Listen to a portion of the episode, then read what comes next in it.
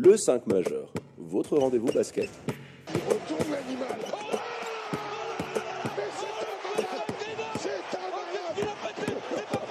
Animé par David et Florian.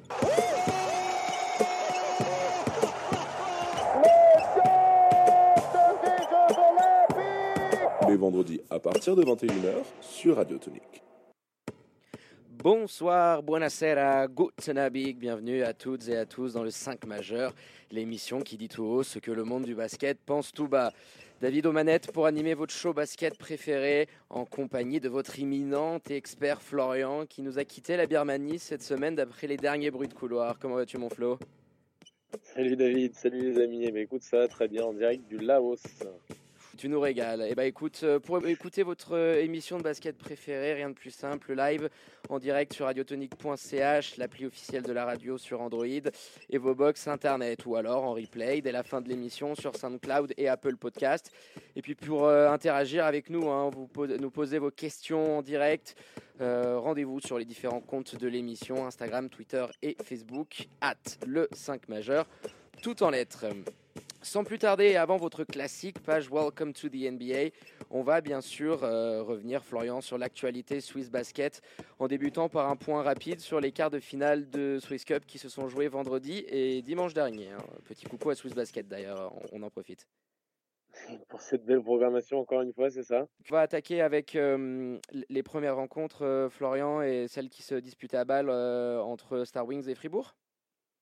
Voilà, et, puis c'est Olympique euh, qui a mis une sacrée euh, correction euh, à balle, euh, 95 à 59, 5 joueurs à plus de 10 points côté fribourgeois, avec comme meilleur scoreur Brandon Garrett, euh, 17 unités.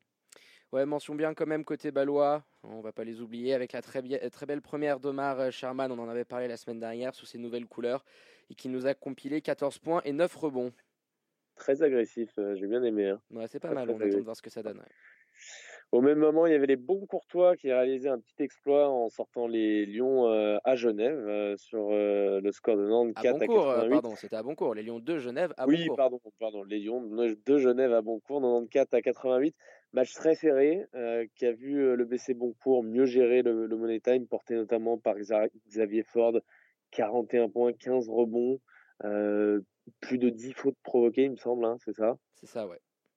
Et, et 14 sur 24 au tir, dont euh, 43% dans le parking. Il nous a massacré. Ouais, il aura fait souffrir, euh, souffrir comme rarement la défense des Lions, qui ont livré euh, bah, une des, prestations les moins abouties de la saison, avec euh, comme seule satisfaction le duo Addison-Markel Humphrey, qui aura porté les Genevois à bout de bras, hein, 23 et 28 points euh, pour eux deux. Comme souvent dans ces, moments-là. Troisième affiche des euh, qui voyait Suisse Central recevoir le BBC monté. Pas de surprise à Lucerne avec une victoire facile des hommes de Patrick Pembele qui s'impose 88 à 68. Ouais, le troisième quart, il aura été fatal au Lucernois, euh, porté par un brillant Joel Wright, qui finit avec 28 points. Euh, mais en face, voilà, Martin Prochet a décidé de prendre feu depuis le parking. Il a dégainé à tout va, il finit avec un superbe 6 sur 8 à 3 points, euh, 20 points en finale pour lui dans la besace. Et puis on finit avec le dernier match de Swiss Cup joué dimanche dernier avec la fin de l'aventure du petit poussé euh, zurichois, les Gold Coast Wallabies euh, qui ont reçu une petite correction face à Massagno à la maison, 106 à 60. Ouais, c'est joueur côté euh, tessinois, Florian, avec plus de 10 points, c'est ça. Une formalité, clairement, pour les joueurs de Roby Gobitoza qui se qualifient facilement pour les demi. Pendant qu'on était sur euh, les quarts de finale de Swiss Cup, on va enchaîner avec euh, la 14e journée de Helena qui démarrait et on fait un point rapide, Florian, sur les résultats du week-end. avec les Tigers de Lugano qui ont ouvert le, le bal à l'Instituto Helvetico en corrigeant les Foxes euh, de Pouilly-Lausanne 84 à 64, plus 16 à la mi-temps. La messe était déjà dite, vite dite hein, dans, le Tessin, d'autant plus que l'artilleur Maison s'est mis à dégainer dans tous les sens. Tristan Carré, l'arrière amé- américain qui est passé notamment en G-League hein, par les Vipers de Rio Grande. Il a envoyé bombinette sur bombinette. hein. Il finit à 8 sur 17 à 3 points, il me semble. C'est le, c'est d'ailleurs le record de saison en, en C'est le LNA. record de la saison euh, en Helena, euh, mon Flo. ouais. Donc du coup, euh, victoire facile pour, euh, pour les Tigers euh, qui en profitent pour, pour remonter au classement. Choc de bas de tableau entre le promu lyonnais et la lanterne rouge lucernoise. Et c'est le bébé Seignon qui s'est imposé de trois petits points, 85 à 82, face à Suisse Centrale, en se faisant quand même extrêmement peur sur la fin. Ouais, ils se sont fait peur, les troupes d'Alain Attala. Ils avaient démarré tambour battant hein, pour mener 12 points à la pause avec l'inusable Malay Ndoye, hein, on le répète, il, va avoir 40 ans, hein, je crois, dans quelques jours, là, qui, qui, finit, qui sort un match énorme encore une fois avec 22 points et 5 rebonds. En deuxième mi-temps, c'est Joel Wright et c'est 33 points qui tentent de ramener Swiss Central dans le match. Bien aidé par Nana Harding, que je sais que, que tu apprécies énormément, David. Hein. Ah bon, on, l'avait on l'avait vu pardon euh, faire un carnage euh, au pommier je me rappelle bien j'étais euh, au commentaire mais c'est clair que c'est un des tout meilleurs scoreurs qu'on a qu'on a dans le championnat et puis la défense de, de Nyon fera le job en fin de match pour permettre aux promus de prendre trois victoires d'avance sur la victoire sur l'adversaire du soir et puis on passe à présent à la revanche, Florian, maintenant qu'on a vu euh, rapidement euh, ces trois matchs, entre Boncourtois et Genevois, moins de 48 heures après leur premier affrontement en coupe. Et cette fois-ci, euh, une victoire qui fait du bien pour les Lions de Genève, qui s'imposent 96 à 73 face aux joueurs de Vladimir Ruzicic. Flo, ton avis sur ce déplacement Du coup, toujours compliqué au chaudron, et puis encore plus quand tu raffrontes la même équipe moins de 48 heures après l'avoir joué? C'est ça, et puis ils ont fait. Euh, j'ai eu Adnan Chuck au, téléphone cette semaine là qui m'expliquait qu'ils sont rentrés, qu'ils sont euh, sont repartis, donc ça fait énormément de trajets. Pour moi, euh, c'est le meilleur match des Lions cette saison, le plus complet en tout cas, le plus cohérent en, défense et puis en, termes d'intensité. Hein, je sais pas ce que tu en as pensé, mais je les ai trouvés de A à Z. Alors, il y, a évidemment des choses à redire hein, sur, la, qualité, mais je trouve qu'en termes d'intensité et de concentration, on les sentait un petit peu en, mission, en mode revanche, hein, tu l'as dit. Oui, c'est ce que j'allais, dire. Tu m'as enlevé les mots de la bouche. Il y avait ce sentiment de, de revanche, Florian. Donc, euh, on ne pouvait pas revenir sur tous les matchs parce que Swiss, euh, Swiss Basket nous a encore régalé avec euh, une journée de, de, coupe et une journée de championnat qui chevauchent donc euh, on voilà, on peut pas revenir sur tous ces matchs, sinon on ferait on ferait deux heures de deux heures de 2h30 d'émission. Mais il y avait ce sentiment de revanche clairement parce que tu avais fait une prestation pas aboutie euh, le, vendredi soir. on a vu derrière qu'il y avait en plus, on en parlera tout à l'heure, eu des mouvements. Donc forcément, il y avait peut-être un petit peu d'électricité dans l'air, etc. donc l'orgueil du champion, enfin on l'espère en tout cas. d'entrée on, l'espère bien, mais tu le sens d'entrée. Euh, il me semble que c'est. Euh, on leur met un 32-14 dans le premier quart-temps. C'est quand même. Euh, ouais, et puis ils, prennent la, le score, les, foudre. les bons pour toi, et puis derrière, c'est 16-0, il me semble. Il y, a, 16 points d'affilée d'entrée. Moi, j'ai bien aimé. Donc, comme je le disais, il y a des choses. Tout n'a pas été parfait. Il y a des choses à revoir, notamment les couvertures sur les transitions. On prend 29 points en transition, c'est énorme. C'est beaucoup trop. Euh, les couplings de fond en défense, pareil, on a, on, a ramassé énormément de points à, ce niveau-là. Et puis la communication. Alors que ce soit en, attaque ou en défense, euh, euh, c'est un des points clés pour les Lions. Et par moment, on sent que cette équipe, quand même, est, encore une jeune équipe, hein, finalement, parce qu'ils ils viennent de finir à peine leur première décennie en tant que, club de LNA. Et il y a parfois des moments où tu sens, alors que ce soit au, sein de, l'organisation ou même sur le, parquet, là tu vois des fois des rebonds qui devraient être des rebonds faciles, manque de communication, des joueurs qui se percutent, ça finit en, en, ballon perdu. Il y a encore des petites choses comme ça euh, à régler. Mais en tout cas, j'ai bien aimé moi la réaction d'orgueil, euh, notamment euh, de, de, joueurs comme Samir euh, Seic ou de Robidzin qui ont, qui ont été quand même plutôt critiqué. Hein, ah sur hein. oui, parce que là, on en reparlera, je pense, tout à l'heure quand on fera les, les top et flop, mais, mais quel plaisir de le revoir prendre des minutes. Il en prend 25, 25 euh, c'est ça. Hein. alors que sur les dernières, sur les dernières rencontres, hein, euh, j'avais fait part la semaine dernière de un petit peu de sa moue après le dernier match au pommier où, il n'avait que très peu joué. Là, c'est l'inverse. Il prend 10 minutes, il finit à 16 points, il prend des shoots, il est là à la construction, il finit meilleur passeur euh, de l'équipe avec 5 passes. Donc euh, ça, a fait plaisir de voir l'international. il est responsabilisé un petit peu, euh, sur, notamment sur la fin de rencontre. Là, on avait publié une vidéo où je crois sur la fin de rencontre, il prend les 7 derniers points, il met les 7 derniers points, pardon, il doit prendre les, les 3-4 derniers shoots, je sais plus. il avait la main chaude, donc autant ah il avait la main chaude. Enfin, on se sert de, de, Zine pour, pour ce qu'il est. Tu sais qu'on aime bien ce, ce, genre de profil, le catch and shooter.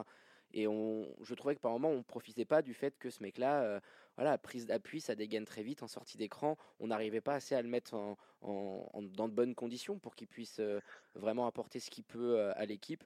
Et là, c'était le cas. des minutes pour lui. Donc, tu disais aussi Samir Sic, revanchard, qui a, qui a bien, qui a bien cartonné offensivement. Roby, il prend des shoots sur, sur la fin qui se crée lui-même, des choses qu'on n'a pas vu faire depuis le début de la saison. Donc je sais pas, je sais pas s'il y a eu une discussion, si c'est un, j'espère pour lui que c'est un, que c'est un déclic. Faut pas oublier quand même. Alors moi j'aime bien me concentrer souvent sur quand, quand je, regarde une équipe, j'aime bien me concentrer sur sa performance et pas sur forcément en fonction de l'adversaire. On est obligé de noter quand même que ça, n'était que face à Boncourt. Alors il les avait, il s'était fait ouvrir deux jours plus tôt, mais ça reste Boncourt, une, une équipe qui a un budget quand même moindre par rapport à l'an passé. D'ailleurs, il me semble que ça avait été la cause du départ de, du départ de leur coach l'an dernier. Hein. Oui, oui, bah, tu la sais, réduction la on est quand même sur un petit championnat, donc tu sais qu'au bout d'un moment, les problèmes ouais, d'argent sont forcément. bien sûr, mais donc voilà, ça reste face à, face, face à une, une, petite équipe, mais en tout cas, dans, dans le sérieux, dans l'envie, il faudrait voir ça plus souvent. Alors c'est un petit peu dur à analyser parce qu'avec les Lions depuis le début de la saison, c'est un peu chaud, froid, chaud, froid. Mais pour moi, voilà, comme je l'ai dit, perf la plus aboutie. Euh, un, dernier petit bémol, c'est peut-être les pertes de balles, 14. Ça fait un, petit peu trop pour, euh, pour 17 assists, euh, ce, qui, ce qui est pas trop mal. Et 14 pour tout le monde, tu vois. Alors Marquis nous, nous, en a, nous en a gratté 3, mais notamment sur notre notre poste d'ailier fort, on, en a donné beaucoup entre, entre Arnaud, je crois que Joe aussi il en a deux, Markel, enfin il y a quasiment tout le monde qui a pris, qui a pris ses petites paires de balles. Donc on, l'avait dit la, semaine dernière encore, que, les Lions devaient faire attention, comme dit Jacques Monclar, faut, faut, prendre, soin du ballon, faut le caresser. Et là, ça fait quand même deux matchs où tu sors de 16 et 14 pertes de balles en championnat. Euh, allez, euh, objectif demain face à Lugano, essayer quand même de descendre sous, les 10, ça serait pas mal et plus dans les standings que doivent viser les Lions, je dirais. Tout à fait. Ben voilà, j'en ai, euh, j'en ai fini. Moi, je sais pas, je sais pas si as quelque chose à rajouter sur, sur ce match-là? Non, Florian, je pense qu'on a, on a fait le tour. C'était un match qui qu'il devait gagner, une belle réaction. On a pu voir aussi la profondeur de banc euh, qui a pu jouer du côté des Lions parce que euh, bah, moins, de, moins de 48 heures de, de, récupération, enfin ouais, de récupération, c'est ça, hein, même pas. Euh, du côté de Boncourt, sur, la fin de match, par exemple, à Xavier Ford, sur la, il était plus du tout en sur, 40. Sur la, match, sur le match, ils sont ils sont à la ramasse complet. Hein, ils, ils, sont pas du tout du tout dans les mêmes dans les mêmes dispositions qui qui ne l'étaient lors du match de coupe. Puis c'est oui, le match de coupe, il y a toujours cette petite magie là, le match à élimination sur sur une rencontre, tu sais pas ce que ça peut donner et forcément je sais pas si euh, si la programmation avait été inversée, si euh, si Boncourt en aurait pris un quand même, ils ont bien fait de prendre le premier en coupe. derrière les Lions quand même par orgueil bien réagi. Hein, et puis, euh, comme tu le disais, on a, voilà, on, a eu cette adresse qui était quand même assez phénoménale. Ça fait quelques matchs qu'on est très très adroit, notamment en première mi-temps. Je crois qu'on finit quasiment 45% euh, derrière le parking. C'est costaud parce que de ça, derrière, peut découler, euh, peut découler tout, tout, bah, ils, nous ont, ils nous ont offert la, ligne à 3. Bon, là, on l'a hein.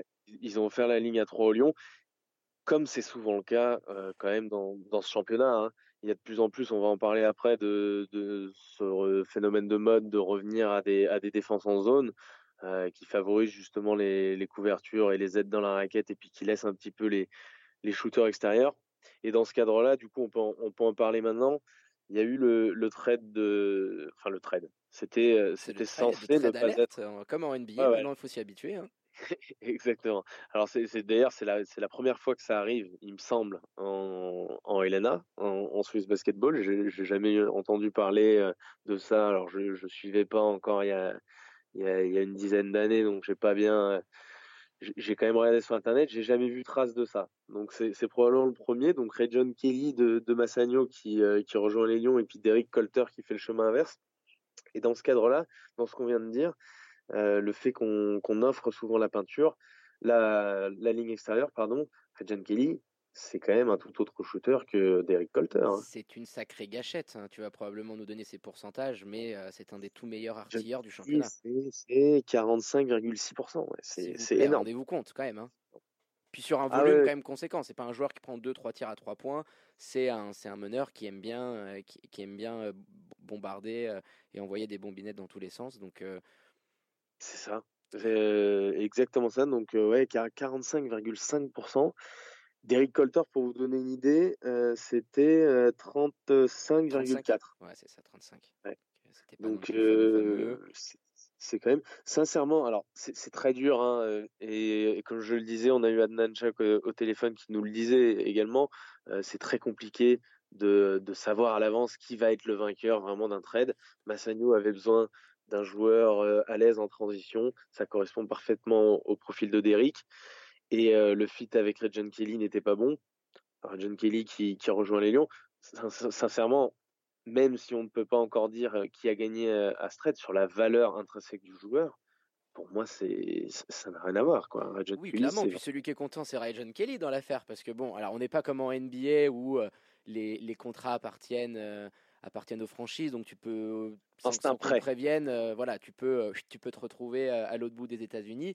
Mais pour, euh, pour bon, Massagno, c'est une petite ville sympa, mais quand même, tu, tu, tu, te retrouves à vivre à Genève dans une équipe. Alors, même si Massagno avait de hautes ambitions, bah, ils sont quand même largement devant au classement. Tu as quand même de grandes chances de pouvoir gagner des titres ou de jouer des finales cette année.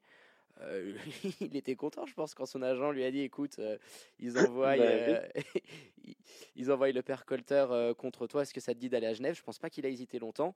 Donc, c'est un profil différent, beaucoup plus grand également. Également, ouais, il y a 1m93 et puis c'était 1m80 d'Eric Colter. Exactement, donc il gagne 13 cm. Alors il est peut-être un peu moins actif défensivement. Après, c'est pas non plus de, de, légende sur ce côté-là. Euh, ouais, Eric Colter, c'était pas non plus une folie de ce côté-là. Là, 1m93. Euh, sincèrement, bon, j'ai vu 3-4 fois Massagno cette année. C'est quand même, c'est quand même un défenseur correct. Il est quand même très athlétique, le garçon au-delà de ça, c'est surtout en tant que meneur de jeu, ce que n'avait pas comme qualité d'Eric Colter, c'est surtout un, meneur de balle magnifique, quoi, balle en main, je veux dire. Peut-être. Il y a du ball handling, comme tu aimes si bien le dire, mon Flo. Voilà, peut-être hormis Xavier, Xavier Pollard, je, ne trouve pas qu'il est, est, plus fort que, que John Kelly dans, dans cette ligue. Donc, non, c'est vraiment pour moi un, super trade, pour les Lions. Et puis, comme on, le disait, dans, ce cadre-là, le fait que tu aies la, ligne à, trois points qui soit verte, là, tu auras à la fois Marquis Addison qui tourne aussi euh, aux alentours de 45% à, trois points, plus Regent Kelly et Mark qui est pas qui est pas maladroit, mais c'est c'est pas non plus euh, c'est pas non plus un, un des tops. Euh, oui, ou tu peux avoir Robert Dean également à côté parce que ça peut combiner. Oui, c'est sûr que tu te retrouves avec un avec un bac courte euh, qui peut dégainer à tout moment. Ah, sincèrement, c'est un trade, c'est un trade très très intéressant hein, pour, pour les Lions. À voir, est-ce que est-ce qu'il va s'en suivre, est-ce qu'il va s'en suivre quelque chose d'autre peut-être? Notamment, on en a déjà pas mal parlé. On avait joué à Madame Irma la semaine dernière, on avait parlé justement de Massagno. Donc, par rapport à la situation éventuellement d'Arnaud Couture, voilà, on sait qu'il y a eu aussi quelques petits bisbis à l'entraînement cette semaine, euh, t'es pas à l'abri euh, que, que, que, ça puisse euh, laisser présager un autre, un autre deal du même format, un échange de joueurs, peut-être sur d'autres positions, ce qui pourrait expliquer ce trade.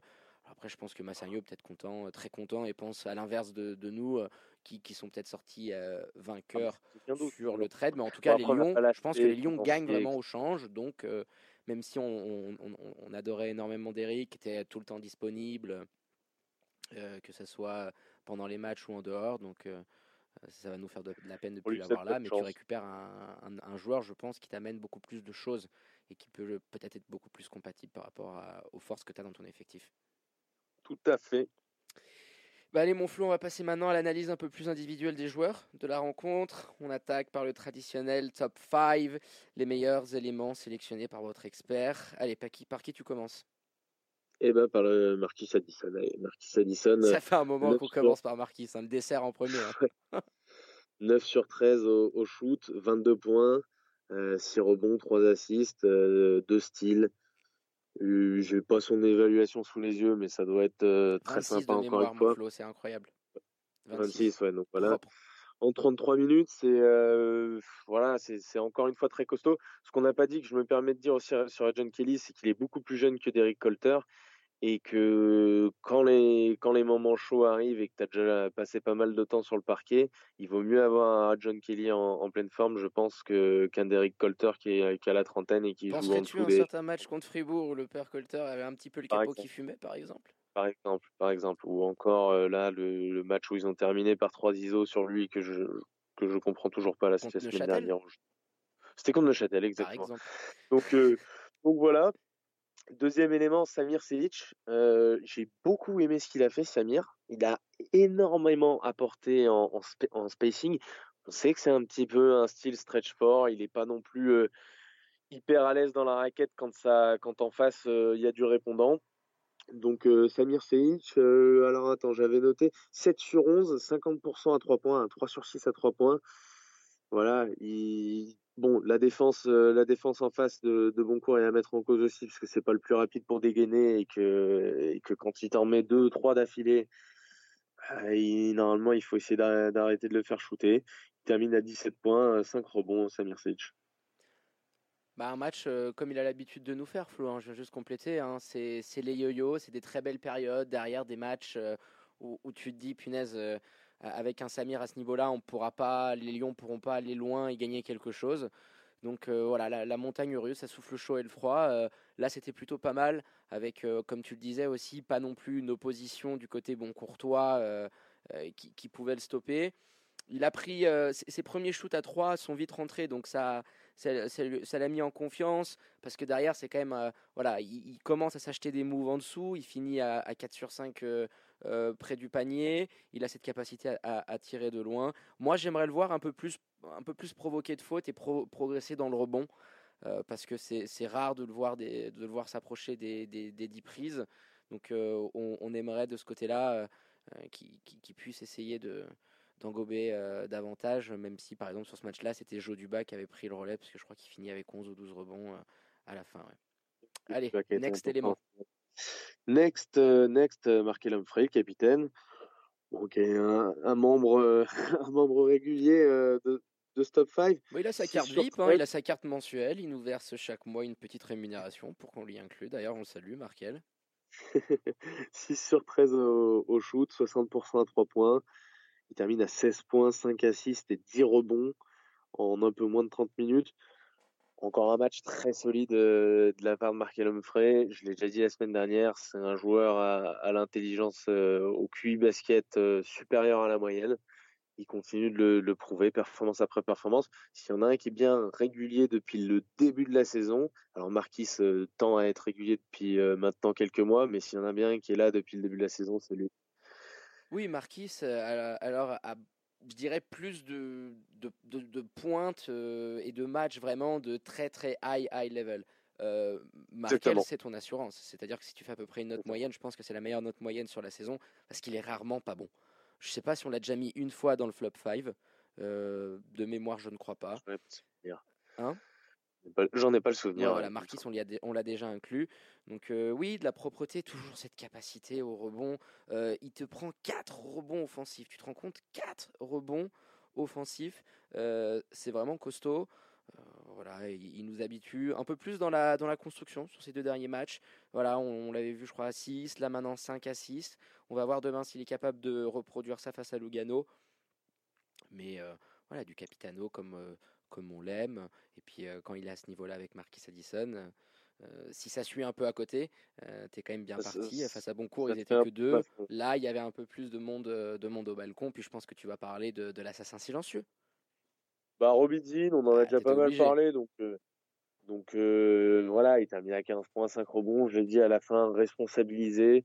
Ça fait plaisir de le voir comme ça affaire à suivre, hein, parce que de temps en temps, il y a des fois des joueurs qui, performent et puis le match d'après, on les voit plus trop. Euh, des, joueurs un petit peu de bout de banc comme ça, comme euh, Alex Hart, Robidzin. Donc, euh, affaire, à, affaire à suivre pour Robidzin. Et puis, on va quand même euh, donner un, un, joueur de bon cours, hein, parce que moi, il y en a un qui m'a beaucoup plu. c'est Juraj Kozic, qui a joué 23 minutes. Alors, il fait pas des, il fait pas des stats exceptionnelles. Hein. Il termine à 10 points, 6 euh, rebonds. Moi, c'est surtout parce que, euh, si tu veux, c'était un petit peu le marasme côté bon cours. On l'a déjà, on l'a déjà dit à plusieurs reprises. Ça ne est pas des masses. Et lui, ça a été un peu le seul à mettre l'énergie tout le long, à aller chipper des ballons un peu dans les mains. Il doit, il doit être à 3-4 euh, à 3-4 styles, je pense, sur le match. Je n'ai pas noté la stat. Mais... Trois styles, trois styles de mémoire, euh, ouais. ouais. Donc, donc voilà, moi, il m'a, bien plu. Euh, et puis, il a, il a pas raté grand-chose au shoot. Il termine à 10 points. Il, doit être à une bonne moyenne, quoi. Donc voilà, bon, bon petit joueur. Ouais, une belle éval, je crois, de, de 21. Donc, ouais, bonne vérité.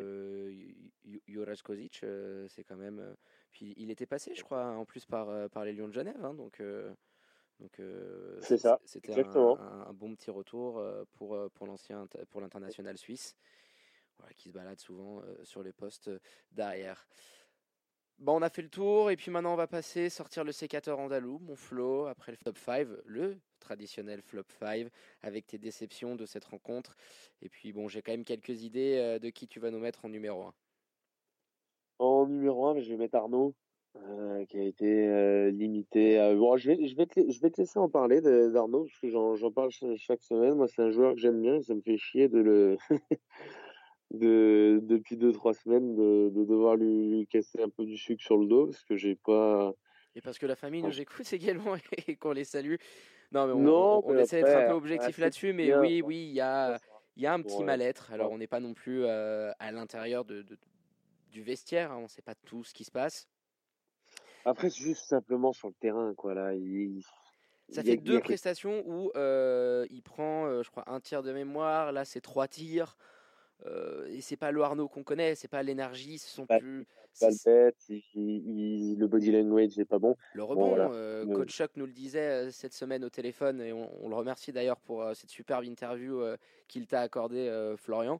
Euh, Arnaud, c'est quand même en termes de, qualité de rebond euh, ce qui se fait de mieux, clairement.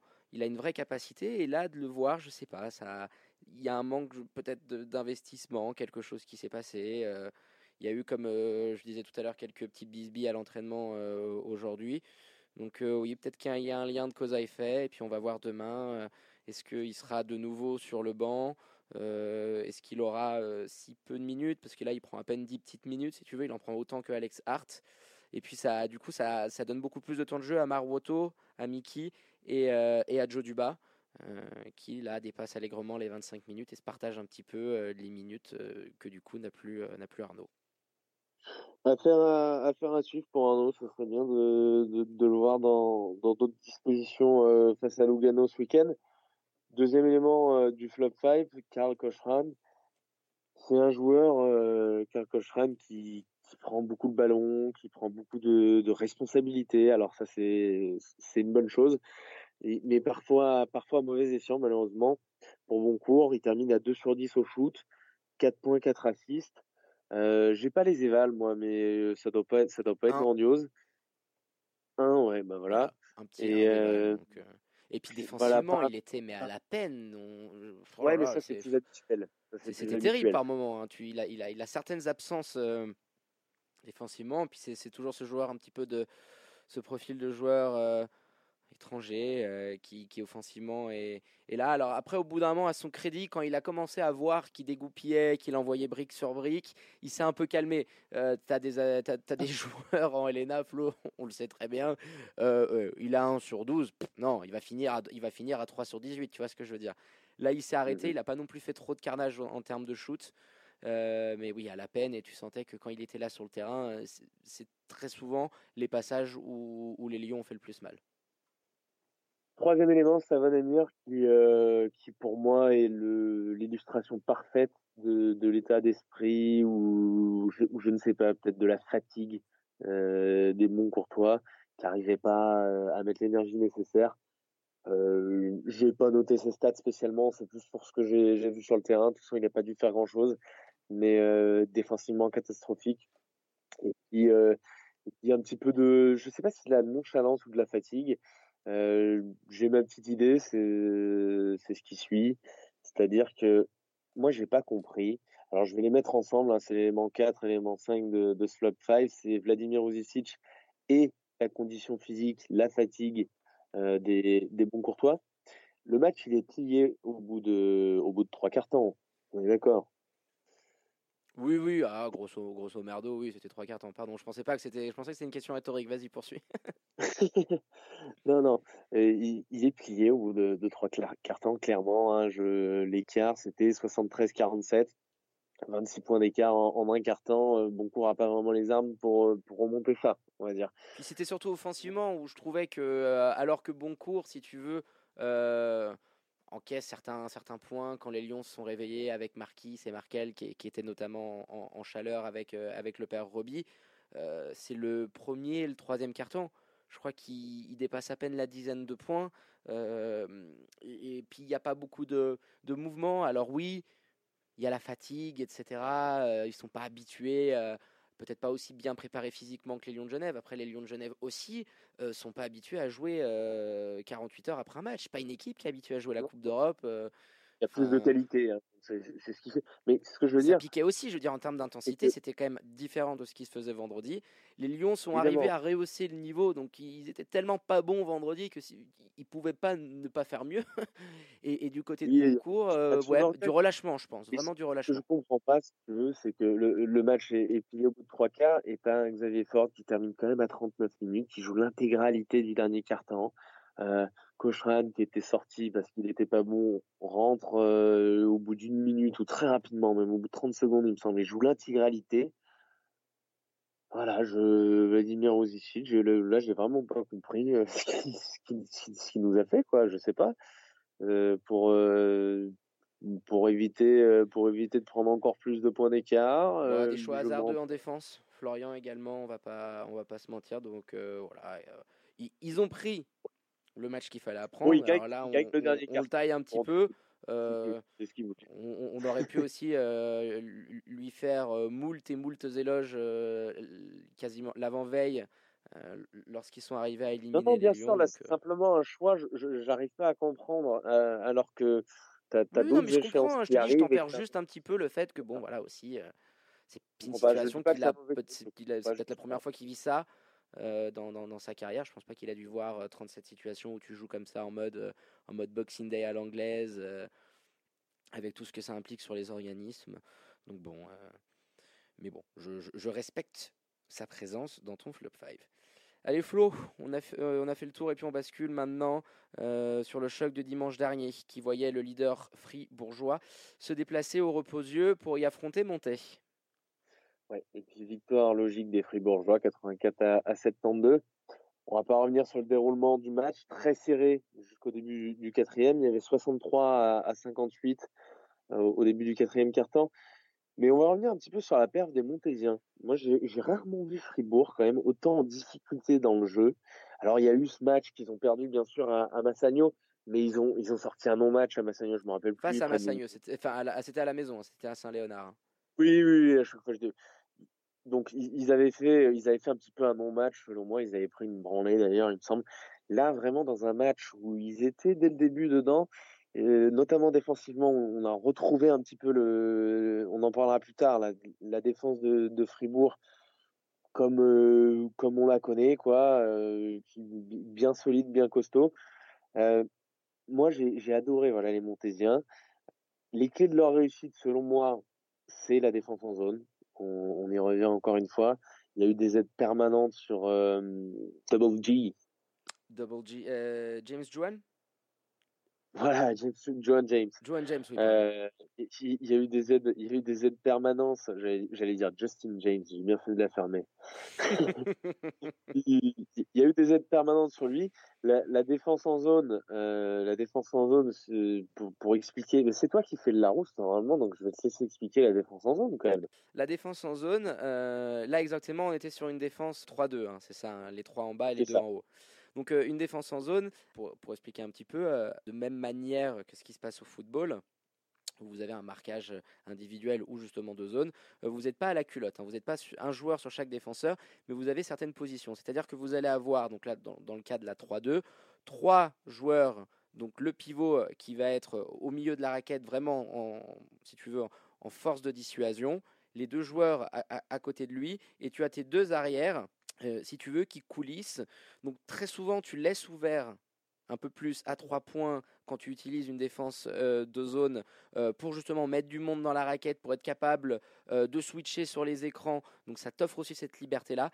Après, la zone, il faut être capable de la maîtriser, Florian, parce que si tu n'es pas capable d'anticiper les mouvements et de compenser le fait que tu dois toujours être en train de glisser, si tu veux, sur ton demi-terrain, tu peux très vite laisser des espaces et te faire sanctionner à 3. Donc voilà un petit peu la défense qui redevient à la mode en ce moment et surtout tactiquement, c'est un sacré coup de Robigo Bitodla parce que euh, Fribourg, c'est quand même la dernière équipe de la, de la Ligue en pourcentage à 3 points. Euh, ils tournent, euh, ils tournent en dessous, ils sont en dessous de 30%, ils sont à ils sont à 28 28,4%. c'est un exercice où ils excellent pas du tout, ça on, l'avait déjà répété euh, à l'antenne. ils ont pas, pas très bon. Ouais. Ils n'ont pas de shooter, hein. je, ne crois pas qu'ils aient un shooter qui, qui doivent euh, dépasser les 35%. Je suis même sûr du, du contraire. Hein, ah, Peut-être le, le, père d'Arksen, non Tu penses pas? Ah non, c'est pas. Attends, je suis en train de la, de la chercher en même temps. Euh, Derksen, Tim Derksen, il tourne à 31%. c'est assez trompeur c'est pas c'est pas top. Euh, Xavier Pollard, qu'on pourrait imaginer aussi à 32%, tu vois, donc c'est leurs leur deux meilleurs shooters. Hein, je regarde pas les autres, mais c'est c'est leurs deux meilleurs éléments, enfin qui peuvent se créer des tirs. Donc c'est c'est pas des excellents shooters à, à 3 et, euh, et, ça doit être pris en compte hein, quand on affronte euh, quand on affronte ce genre d'équipe. Donc ça c'est la première clé, si tu veux, du fait qu'ils aient réussi à tenir aussi longtemps, hein, parce qu'ils finissent par perdre quand même, il, il faut pas l'oublier mais euh, qui, permis, euh, qui leur a permis de tenir aussi longtemps Fribourg. Après, il faut choisir son poison extérieur entre Xavier Pollard et Tim Derksen. On l'a dit, qui sont deux joueurs très à l'aise en un contre un.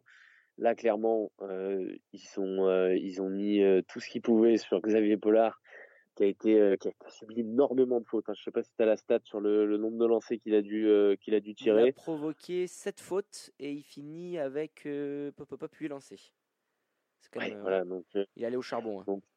ouais, il est allé au charbon, il finit à 3 sur 13 euh, au foot, 13 points, c'est un petit peu en dessous de ses standards, carrément en dessous de ses standards d'adresse. En revanche, Tim Derksen, donc 9 sur 14, 20 points, 2 sur 5 à 3, donc un, match au-dessus de ses standards habituels. Voilà, il faut choisir, il faut choisir un des deux. De toute façon, c'est une équipe qui est très très forte.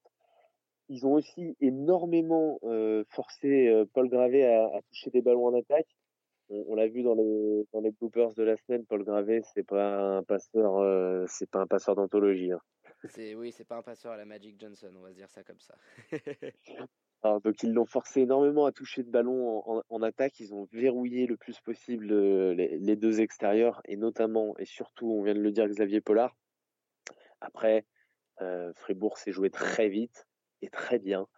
Euh, au basket. Ils ont peu de croqueurs de ballon. le ballon bouge énormément, c'est ce que je voulais te dire. Euh, c'est ce côté-là aussi qui est, agréable à voir euh, par rapport au fait que tu as quand même aussi un effectif qui est très riche, hein, probablement le plus beau de, de, de, Helena avec des joueurs d'expérience. Et puis là, on n'a pas encore parlé de, de Nathan Jurkovic, mais je pense que tu, tu, vas y revenir un peu plus tard. Bah, Nathan, on, peut, en parler. Il, a été, selon moi, euh, ben, tiens, pendant que je vais l'expliquer, si tu peux me sortir ses stats en, défense, euh, en interception, en contre, peut-être son defensive rating, ça doit être, ça doit être assez incroyable. Il est au cœur du système défensif de Petar Alexic. Euh, ça fait euh, avec 5 interceptions et 3 contre. Rends-toi compte, il fait une, feuille de stats qui est énorme. C'est 12 points, 4 assists, 5 interceptions, 3 contre, 4 bons. Il joue, combien, combien de minutes? Parce que c'est un des joueurs les plus C'est le joueur de Fribourg qui joue le plus de minutes et il s'y est pas trompé. Hein, le, le, coach euh, d'Olympique, parce qu'il était vraiment très très bon sur, sur cette rencontre.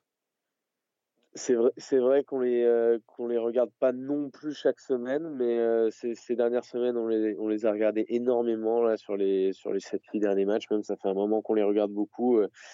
Et euh, effectivement, Nathan, il est, il est au cœur du système défensif. il a une énergie sur le terrain qui est euh, débordante. Qui est contagieuse. Quoi. Il est toujours en train de poser des énormes pastilles, des highlights. Chaque semaine, il est sur le highlight de Swiss Basket. Ah euh, voilà, joueur de, de 3-3, on le rappelle. Donc forcément, ça t'amène peut-être un petit côté différent sur le terrain, une autre, une autre manière d'appréhender certaines actions. et puis c'est un joueur très complet et, qui peut couvrir énormément de hein. postes. Donc défensivement, tu peux te permettre de switcher. Il peut il, peut facilement euh, euh, défendre euh, face à des types de des profils adverses qui, qui, sont assez variés. Ouais, bah c'est un, joueur que j'aime beaucoup. Bah, il a été utilisé d'ailleurs beaucoup sur, sur différents, différentes défenses, différents styles de défense. Il est à l'aise et extérieur, intérieur. Donc, bon petit joueur, très important, je l'ai dit, pour, pour Fribourg. Et puis on le salue aussi parce qu'on le sait, hein, qui nous suit beaucoup, on l'a souvent euh, sur les réseaux sociaux. C'est pour, ça, c'est pour ça qu'on le vend autant. Exactement, un grand fan, un grand fan de Nathan. Ah, non, non, mais euh, très sérieusement, c'est un joueur très important.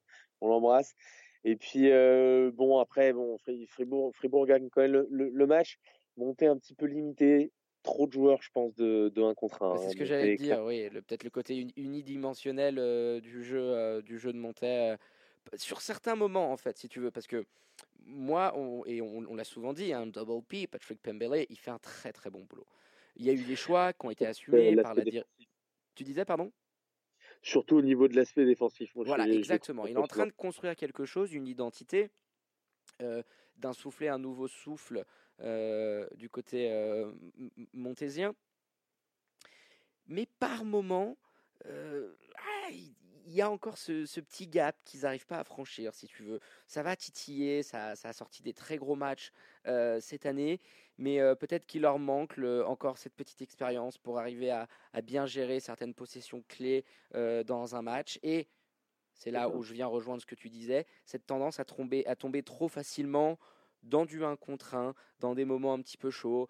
Ah, là, on l'a vu par moments on donnait systématiquement le ballon à Dunans ou à Chad Timberlake, alors qu'ils sont un petit peu tes meilleurs joueurs, mais euh, il est peut-être aussi important, si tu veux avoir les ambitions qu'ils ont, euh, sur, certains, sur certaines situations, d'arriver à trouver d'autres joueurs intéressants. Jankovic, on le trouve plus sur la fin de match. Euh, qui c'est que je voulais parler aussi? Noé Anabir, pareil. Donc, utiliser. Voilà, peut-être essayer d'être un peu plus, un peu mieux dans ces phases-là. Ils vont grandir. Et puis, je pense qu'une défaite comme ça, où tu t'as pas été ridicule, tu as, tenu quand même pendant, pendant un petit moment avant de prendre, de, prendre la foudre dans le dernier quart. C'est, je pense, que ça peut être constructif pour, pour les joueurs de, Patrick Bemeler. Bah parfait mon Flo, pour finir cette journée, maintenant la dernière rencontre, mais quel choc on a pu euh, assister entre l'Union Neuchâtel et Sam Massagno sur le parquet de la riveraine. Florian, c'était mercredi, hein, pour finir la, journée du week-end. Et on a même eu le droit à du rab avec une superbe prolongation, magnifique pub pour euh, notre basket suisse. C'est ça. Alors, euh, quel, choc dans l'intensité, hein, parce que niveau qualité, il y a deux choses à redire. Oui, oui. Mais euh, c'était tout de suite. je m'emballe un petit peu et pan, tu me redescends sur terre à la moindre, à la moindre occasion. Non, mais tu as raison de le dire, parce que c'était hyper plaisant à voir. Hein. Moi, j'ai regardé le match, euh, j'ai regardé le match le lendemain. c'était un match super plaisant à voir. De toute manière, quand il y a de l'intensité, c'est tout le temps plaisant, même s'il y a deux trois petits défauts. Euh, voilà, techniquement, c'était pas toujours top. Il y a eu cette intensité de tous les instants. Euh, ça a été un match quand même très très tendu hein, de, A à Z. Il y a 75 euh, partout à, la fin des, des quatre premiers cartons. Prolongue arraché par ton petit chouchou, colonne à 7-8 secondes de la fin, il me semble. Et puis, et puis qui finit par gagner 92 à 86.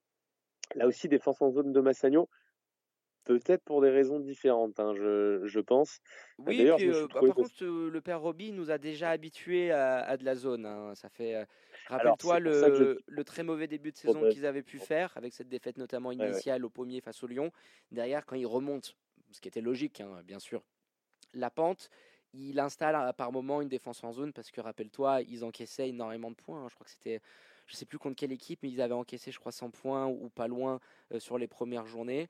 Euh, donc euh, il persiste dans cette voie-là. Encore un coach de, Après, la, défense en zone, ce qu'on n'a pas dit aussi, d'ailleurs, tout à l'heure, je me suis trouvé, parce qu'en parlant de montée, je crois que j'allais dire Ubigo Izodza, mais c'est bien, c'est bien le coach de Massagno. Euh, il, ce qu'il y a aussi dans cette défense en zone, c'est que ça permet, quand tu as des défenseurs qui individuellement sont pas des top players, ce qui est le cas à Massagno de, de beaucoup de joueurs du, du 5 et puis beaucoup de joueurs de l'effectif de manière générale, ça, ça t'aide aussi à, à, combler un petit peu ses manques. Donc, donc, voilà, donc voilà. Neuchâtel, Neuchâtel, euh, Neuchâtel, ils avaient quand même euh, Marquis Jackson qui était out, hein, blessé aux ischio-jambiers. C'est toi qui l'as eu là en début de semaine, c'était ça des, des ischio-jambiers Ouais, blessure aux ischio. Euh, ils attendent de voir et il va être évalué très prochainement. donc, ça, ils sont quand même bien, bien, bien sortis parce qu'on avait vu l'apport de, de Marquis Jackson qui n'avait pas été bon face au, Lyon, mais qui nous avait posé deux, deux shoots clutchissimes sur la truffe et qui avait plié les espoirs des jeunes voix. C'est un joueur, c'est un joueur qui est très important hein, pour les. Dans leur dispositif, clairement, hein, c'est pas leur top scorer pour rien. Donc quand tu te prives d'un profil comme celui-là et tu vas sortir ce genre de, de prestations-là, tu sens que la confiance, elle est vraiment, elle est vraiment dans, dans, dans leur rang. Hein. Donc ça les a un petit peu perturbés au, début de match, je pense. Mais bon, ils ont quand même pas n'importe qui sur le banc à, Neuchâtel. Et ça s'est très vite vu. Ils se sont adaptés. La, balle bouge énormément là aussi. Et puis, et ils, font, ils, finissent par l'emporter. Ce que j'aime bien chez Neuchâtel, c'est que c'est une équipe qui est très jeune. Mais tu as l'impression qu'ils ont déjà de l'expérience. Tu as l'impression, si tu en fin de match, alors déjà, ils sont, ils sont menés de 14 points pendant le match, et puis ils arrivent quand même à trouver des ressources mentales pour revenir, et puis pour arracher cette longue et ensuite aller gagner le match. Ont quasiment un écart de 20 pions dans les dents, donc euh, c'est fort d'arriver à, sortir ce genre de prestations-là. Après, on le rappelle, hein, Neuchâtel n'était pas, était pas du voyage en coupe euh, en, Swiss Cup vu qu'ils avaient été éliminés par Fribourg, et même si Massagno a joué un petit match d'entraînement dimanche face aux petits poussets, les Gold Coast de Wallabies, remettre le couvert mercredi, ça a peut-être aussi, surtout quand derrière tu finis en prolongation, ça a dû piquer un peu dans les jambes des Tessinois. Ça a sûrement piqué un petit peu, mais ce que je veux dire, c'est que ça panique jamais côté Neuchâtel. Tu as l'impression qu'il y a cette, sorte de, de, quiétude, de, voilà, de, joueurs un petit peu expérimentés. un beau petit mélange. Euh, tu as, des mecs qui sont là, tu as des joueurs jeunes, tu as du Dominique Maurice, euh, voilà, euh, Johan Grondvorka, tiens aussi qu'on salue euh, et, qui nous suit ardemment et qui a un profil aussi très intéressant défensivement. C'est une vraie pile électrique, je trouve. Il, fait un bien fou. Puis voilà, Brian Cullen. Non, il y a vraiment des, des, des, bons éléments dans cette équipe-là. Il y a un très bon mélange. C'est vrai qu'Ilian Martin, j'y pense. Il avait été très bon au pommier. Là, il était un peu passé à travers face à Massagno. c'est assez complet et tu vois qu'il y a une identité de jeu, il y a quelque chose qui se construit par rapport à cette équipe neuchâteloise. Aussi, Il y hein. avait deux mois et demi en arrière, rappelle-toi, on avait dit, selon nous, que c'était l'équipe la plus agréable à voir en LNA. On disait en attente de confirmation. On est quand même euh, bientôt fin janvier. Euh, on attend de voir ce qui va se passer aussi euh, sur le Final Four parce que, à mon avis, ils vont venir avec les dents longues et, et, le couteau bien aiguisé, bien aiguisé avec de sacrées ambitions. Mais c'est fort ce qu'ils sont en train de faire de Châtel cette saison. Ce sera peut-être un peu plus compliqué, je pense, pour eux. Mais en tout cas, ouais, fort, fort ce qu'ils font. Sur la fin, ils vont chercher énormément de lancers, notamment sur un système, le Flex Offense pour James Padgett, qui, euh, qui va chercher je ne sais combien, j'ai pas la stat, de, de lancer sur la ligne en fin de match. Il sur le match provoquer, il finit avec 12 lancers francs, tu te rends compte? Il 10 sur 12, donc déjà une belle adresse. Tu vas quand même gratter 10 de tes 24 points. sur la ligne. Donc c'est ça pèse tellement quoi. 18 rebonds à côté de ça. Oh c'est un système qu'on aimerait bien voir, par exemple, du, du, côté des Lions. Alors, pas forcément ceci. Je me demande comment ils se font encore tous prendre au piège, alors que c'est utilisé depuis le, le, début de saison à outrance. Euh, le flex offense pour James Padgett. Le flex offense, c'est donc le James Padgett qui, euh, qui pose un écran en, en, ligne de fond ça crée un leurre en libérant un, shooter extérieur et puis finalement c'est James Flaget qui se retrouve avec le, ballon dans les mains mais le temps que les deux défenseurs hésitent à savoir on switch on switch pas il y a un retard qui est décalé et donc souvent le défenseur est en retard et ça crée soit des lancers soit même des N1 il en a eu beaucoup euh, notamment dans la prolongation. Après moi je voudrais quand même revenir euh, sur un sur un élément et euh, je crois que Ruby Gubitoza était pas du tout content d'ailleurs en, conférence d'après-match, ou même peut-être tu l'as eu au téléphone, il me semble que vous en avez parlé. il, y avait, il, y avait, certaines euh, on va dire, remarques, notamment par rapport à ce qui s'est passé, les décisions euh, arbitrales de, de, la fin de match. on va essayer tiens, de, de, de joindre Sébastien Cliva, et puis pourquoi pas, vu qu'il y avait cette action-là, comprendre un petit peu avec lui ce qui s'est passé. Euh, peut-être faire un petit tuto arbitrage, Florian. Voilà, l'idée, euh, l'idée vient de me venir. Peut-être que ça sera l'occasion d'en, refaire un. Mais euh, voilà, je te laisse un petit peu détailler l'incident qu'il y a pu avoir avec ses fautes techniques et ses lancers refusés à. Il y, a, il y a quand même, alors oui, il y a, les, il y a l'incident des, des, fautes techniques qui sont distribuées très facilement et ça me fait penser qu'on a quand même oublié quelque chose d'incroyable, c'est euh, c'est du côté de c'est du côté c'était sur quel match? C'était du côté de de Monté qui s'est fait qui s'est fait sortir le coach il me semble. Aussi oui je crois oui, oui également oui. il, il, me semble hein, parce que derrière euh, derrière je crois que c'est euh, ça, ça, doit être je sais plus je sais plus qui qui prend le qui prend le coaching il me semble c'est c'est marrant à voir donc euh, là, il y a, là, il y a ces cinq techniques un petit peu euh, facilement distribuées, je trouve, trop facilement, un peu d'excès de zèle. Et puis il y a ces deux lancers refusés à Douyan Mladian à un moment euh, crucial quand même. C'est très rare de voir ça. Non, oui, c'est ça, tu as raison, Flo, je te, je te, je te, je coupe. C'était sur la rencontre, tu disais, entre Montaigne et Fribourg, où c'est Chad Timberlake qui s'est improvisé assistant coach. Chad Timberlake. Montaigne n'en avait pas. Et il avait pris les commandes à, à, la fin du match euh, voilà, pour gérer les temps morts. Euh, c'était une situation un petit peu compliquée, donc tu as bien fait de préciser cette petite anecdote. Chad Timberlake, ouais, c'est ça, il est passé du côté de Fribourg, Chad Timberlake, donc c'était assez marrant à voir. Et tout le monde se mariait un petit peu, donc voilà. Euh, pour en revenir à cet incident, donc les deux lancers refusés pour Douyan à, un moment crucial, il, il, y a énormément de joueurs, donc la raison c'est parce qu'il mord la ligne il y a énormément de joueurs, notamment du côté des Lions. Marquis Addison, quand il tire un, quand il tire un lancer, il mord. très souvent la ligne, 90%, hein, se cacher, hein. du temps. Donc, euh, donc voilà. Et puis quand tu revois surtout euh, l'image euh, via Swiss Basket, alors on n'a pas une image exceptionnelle et un zoom exceptionnel dessus. Non plus, oui. Mais bon, le mec, il, il, il mord d'un ou deux centimètres, quoi. C'est voilà. Moi, je trouve ça un peu dur de faire ça aurait peut-être basculé, hein, je ne veux même pas revenir là-dessus, mais je trouve ça un petit peu dur dans des moments comme ça de pas faire preuve d'un petit peu plus de psychologie, voilà, tout simplement.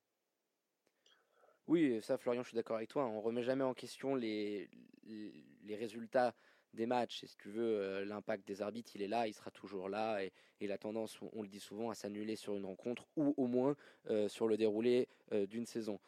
Hum, après, il y a certains calls qu'on trouve qu'on a du mal à expliquer. Euh, donc cela en fait partie. Et puis euh, voilà, derrière, il y a ce jeu de technique euh, qui s'enchaîne également. Donc c'est un incident où je pense que, sur lequel les décisions arbitrales ont forcément pesé sur le déroulé de la rencontre. Et euh, on, préfère justement quand les arbitres sont dans leur coin, qu'ils sont bons, et, mais, mais, qu'ils n'impactent pas. Et là, je pense que ça a peut-être pu changer quelque chose. Alors, donc, euh, tu, as, tu as bien fait d'y revenir euh, sur, sur ce qui s'est passé sur, sur la fin de la rencontre. On va faire un petit point classement. Eh ben, vas-y. J'ai la même idée. Tu avais la même idée? On est, connecté. pour un petit point classement, l'issue de la 14e journée, avec euh, le leader euh, fribourgeois en tête, 13 euh, victoires, une petite défaite, 27 points, suivi de l'Union Neuchâtel qui bah, se maintient comme dauphin d'Olympique, avec les Lions de Genève avec un bilan de 11 et 3 défaites sur la dernière marche du podium. Et puis en quatrième position, Spinelli Massagno avec non 8 victoires et 6 défaites, pardon, égalité même même euh, ranking pour euh, monter Chablais, 8 victoires, 6 défaites. C'est Veve Rivera qui se retrouve à la sixième place avec 6 victoires et 7 défaites.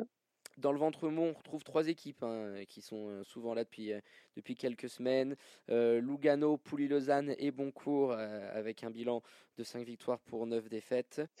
Et puis derrière, Star Wings, 5 victoires, 8 défaites. BBC Nyon, 4 victoires et 10 défaites. Et Swiss Central, toujours euh, bon dernier, avec une petite victoire pour 13 défaites. Parfait, vos prochains rendez-vous avec euh, ce week-end, la réception de Lugano pour les Lions de Genève. Ça sera demain au Pommier à partir de 17h30. On vous y invite nombreux. Vous aurez d'ailleurs la chance de me retrouver au, commentaire pardon, avec Alex pour vous faire vibrer sur Radio Tonique, mais aussi sur la page YouTube euh, de Swiss Basketball. On clôture donc cette page helvétique. Florian, on revient après la pause avec votre rendez-vous qui sont bons, le pays de l'oncle Joe. Welcome to the NBA. Avec notre invité du soir, Tom, on reviendra sur l'actu de la plus belle ligue au monde. A tout de suite dans le 5 majeur. Bonsoir, buonasera, Abend à ceux qui nous rejoignent. On est toujours dans le 5 majeur, l'émission qui dit tout haut ce que le monde du basket pense tout bas en direct sur radiotonique.ch. Vous pouvez nous écouter hein, via le player, l'application, vous en avez l'habitude. On va sans plus tarder ouvrir notre page Welcome to the NBA, le All-Star Game approchant. On vous a mijoté un petit 5 majeur de high level ce soir avec au menu du Thunder, du Kyrie Irving, leader dans l'âme, mais aussi plein d'autres choses croustillantes. Alors fans de NBA, venez nous donner votre avis. N'hésitez pas à venir nous poser vos questions via nos réseaux sociaux, Insta, Facebook, Twitter, at le 5 majeur tout en lettres. Et comme on prend goût aux bonnes choses ici dans les studios de Radio Tonique, on a décidé de renouveler la venue d'un de nos récents invités. Bonsoir Tom, comment vas-tu? Est-ce que tu nous entends bien? Bonsoir tout le monde, je vous entends super bien et ça fait super plaisir d'être de retour.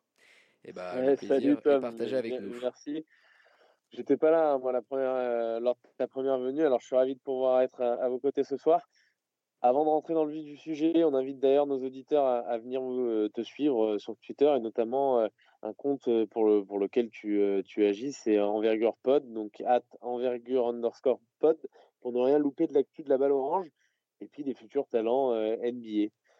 C'est ça, hein, Tom, C'est ça, on s'occupe de, de la NCAA, de vous, de vous présenter les, les, les, gamins qui vont débarquer en NBA l'année prochaine et les, stars avant qu'elles ne deviennent des stars, c'est ça? Exactement. On en avait parlé le, 20 décembre. Hein. on invite euh, d'ailleurs ceux qui ont loupé euh, ce superbe passage où, où j'avais la chance d'être tout seul à l'antenne, hein, en, amoureux avec, euh, avec, avec mon Tom.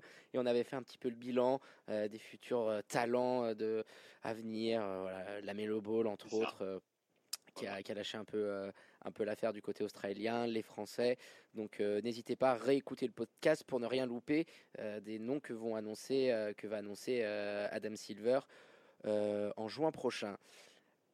Tom, première question. On va rentrer dans le vif du sujet avec cette première partie consacrée au Thunder d'Oklahoma City, à ton équipe de cœur.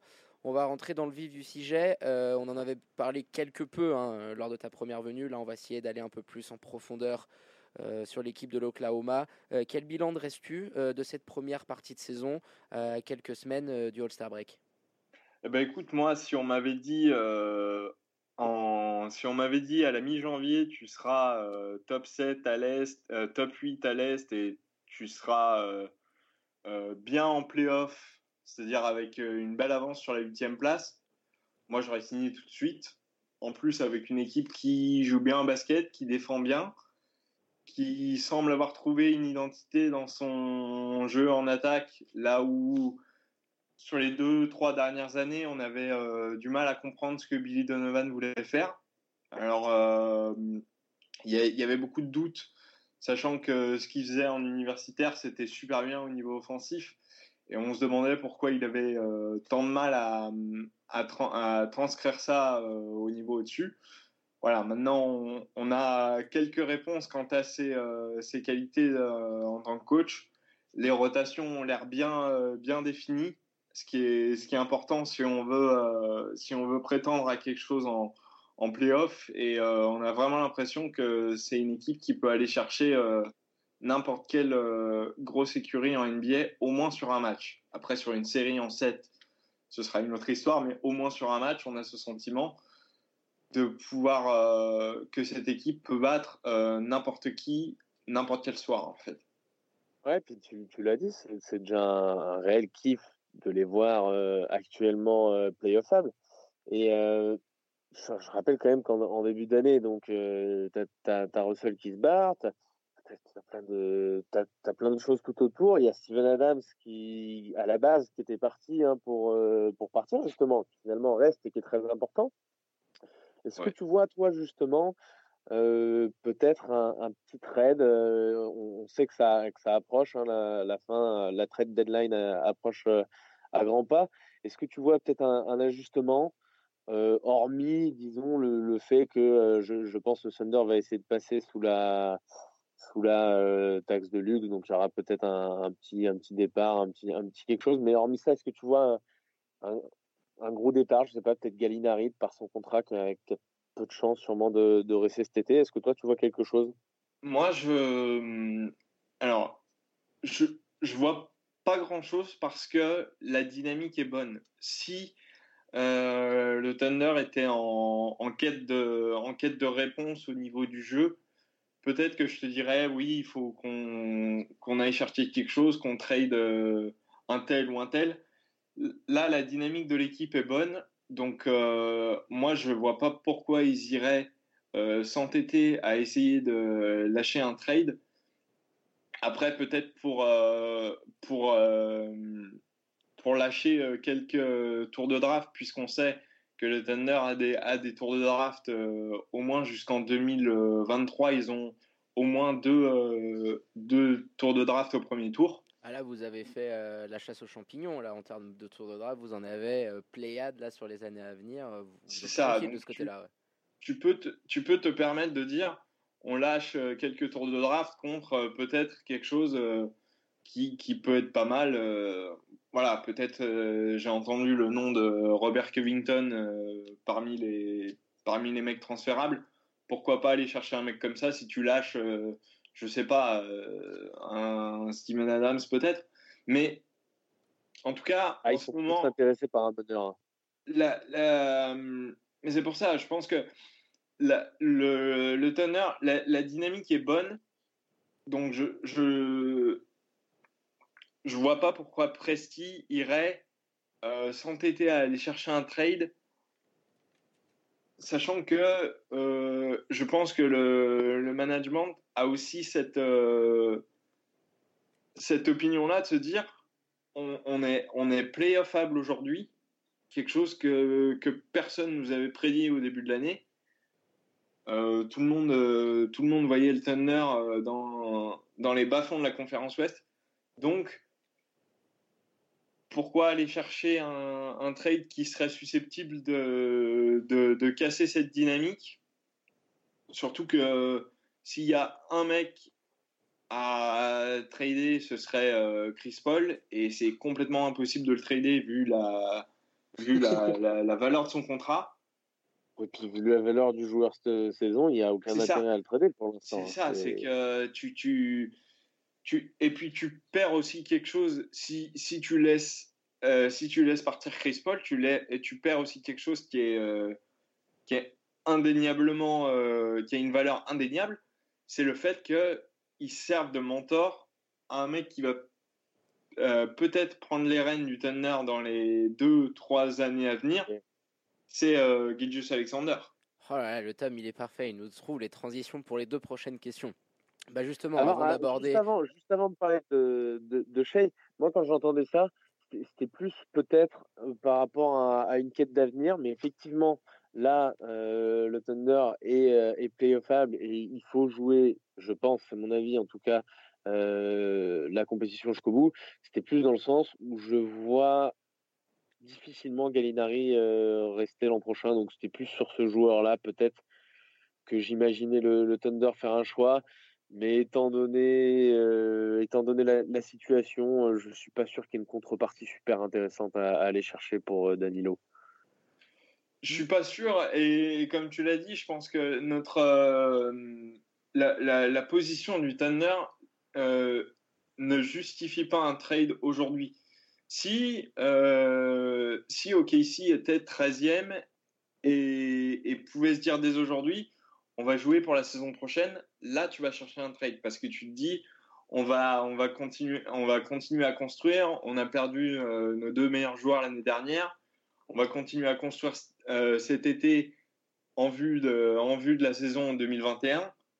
Mais là, on est clairement en, bataille pour, une, un spot en playoff. Donc, euh, la, la, dynamique n'est pas la même en fait de celle euh, de celle à laquelle on s'attendait euh, on s'attendait être à ce moment-là de la saison euh, de pendant l'off season en fait.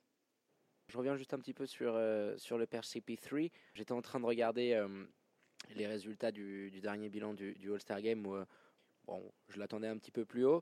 Tu penses que, que c'est vraiment logique de se dire que si le Thunder doit envoyer peut-être un joueur cette année, euh, CP3 de par sa hype, euh, son côté euh, multiple All-Star et, et, la manière dont tu le disais, il a l'air de. Clutch, il est clutch cette année. Il est clutch, voilà. On se rappelle la dernière fois, ses tirs complètement assassins en fin de match. On, retrouve un CP3, comme on le disait, on l'avait un petit peu enterré de par le, le montant de son contrat et ses quelques blessures. mais on oublie à quel point c'est un joueur incroyable, un futur Hall of Famer. Euh, dis-nous-en un petit peu plus sur euh, ces six, cette première partie de saison, j'allais dire ces six premiers mois, même pas, euh, de, de, de, Chris Paul. Est-ce que tu t'attendais à ça de, de sa part?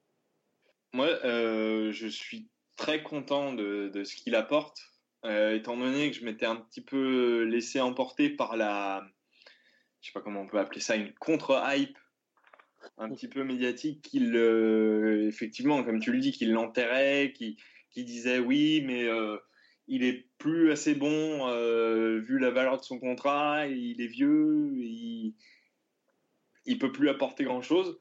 Aujourd'hui, on voit clairement que c'est un mec qui est capable euh, de, porter une équipe dans le Money Time, de revenir aussi. Combien de, fois le, Thunder est revenu de plus de 20 points pour remporter un match, alors que, pendant les trois premiers quarts-temps, euh, il ressemblait plus à une équipe de, de G-League qu'une équipe NBA.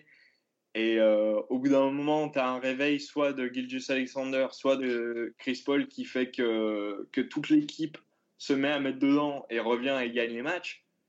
Euh, ça, c'est quelque chose euh, dont, dont, le Thunder a, a, fait sa marque de fabrique cette saison aussi. Donc, moi, moi, je suis agréablement surpris par, par ce qu'il peut apporter.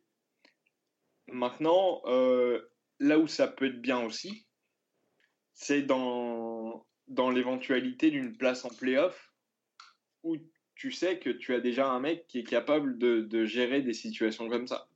Ah, son expérience, elle sera, elle, sera, elle sera super importante. vous imaginez quand même qu'on va peut-être avoir euh, le CP3 au, au All-Star Game et qu'on aura peut-être pas Russell Westbrook. Ce serait pas incroyable ça? C'est vrai qu'il en prend le chemin, parce que quand tu vois les, les meneurs actuels, euh, le fait que le père Russell, il est allé se mettre euh, forcément dans une exposition moindre parce qu'il est derrière euh, James Harden et qu'on voit pas aujourd'hui les Rockets s'en envoyer deux. D'ailleurs, même Russell Westbrook, il a moins de voix que, que Caruso hein, sur, ses, sur ses premières votations. Mais trêve de plaisanterie, oui, il y a des chances que, et ça serait un, un beau, un beau coup de pied euh, du sort euh, de, de, de, voir Chris Paul, le membre du Banana Boat, euh, se retrouver à Chicago et, et pas l'ancien MVP. Euh, Tom, on, on, va poursuivre. On, on, va te demander de, euh, de, nous donner un petit peu ton avis justement sur, sur Shea Gilgis Alexander.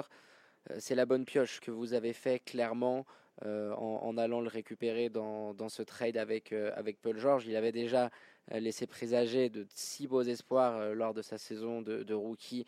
Oh ouais. Avec euh, bon, après, il y a pire qu'à voir le, le, Doc Rivers, c'est d'être dans cette équipe-là. Là, il explose dans un style assez impressionnant de meneur combo garde qui défend sur les ailiers parce que très souvent c'est lui qui scoltine euh, le meilleur joueur de la ligne arrière euh, ou le meilleur scoreur en face. Ton avis sur votre petite pépite et ce qui selon nous, hein, Florian va pas me contredire, semble tout droit désigné euh, comme, euh, comme votre futur franchise player euh, pour les saisons à venir? Il est impressionnant par sa, par sa maturité et sa connaissance du jeu, en fait. Parce que il, il, a, il a tellement appris aux côtés de, de Chris Paul en, en cinq mois, c'est impressionnant il, il utilise euh, le, le, shoot à mi-distance plus que n'importe qui que j'ai pu voir à son poste depuis 5 euh, ans. Et il a, il, a des, il a des moves en fait de, de vieux meneurs. Il a, il a un, un, un finger roll qui, qui, fait avec la planche, qui est devenu un peu sa, sa signature. Tu as l'impression qu'il le maîtrise à la perfection et que c'est un shoot qu'on n'a pas vu depuis 15 ans chez les meneurs. Et c'est ça, c'est ça qui est impressionnant en fait chez lui. C'est on, on, par, on, parle beaucoup de Luka Doncic quand on parle des, des meneurs qui jouent comme des, euh, comme des vétérans, mais, euh, mais euh, Gilgis Alexander a ce, a ce truc-là qui fait que il, il, me rappelle les meneurs d'il y a 10 ans en fait. Et pas uniquement dans le style, même dans l'attitude. Hein, je le trouve toujours très calme, euh, très posé, euh, très, très, très, serein. Il n'est jamais trop dans l'excitation. Il, il, joue quand même euh, beaucoup de minutes. Hein. Il tourne à 35 minutes, voire plus, je, je pense, de, du côté du Thunder cette année. En tout cas, il, il, dégage un truc, même, même dans le Money Time. Dans le Money Time, des fois, ouais. il est capable de gérer le tempo quand, quand, euh, quand Chris Paul se repose. Et, et, et ça, c'est une vraie assurance. Et puis surtout, quand vous avez à côté de lui un mec comme Dennis Schroeder. Pareil, euh, dans, dans, dans, les trades que, que, vous avez pu faire euh, dernièrement, vous êtes, vous êtes allé le récupérer avec ce rôle de sixième homme, mais qui cette année, lui sied à merveille. on retrouve un Dennis Schroeder qu'on n'a même jamais vu à ce niveau-là, même du côté d'Atlanta. De, on, l'a laissé partir un petit peu à l'époque parce qu'on voulait faire de la place à Triangle, on les comprend.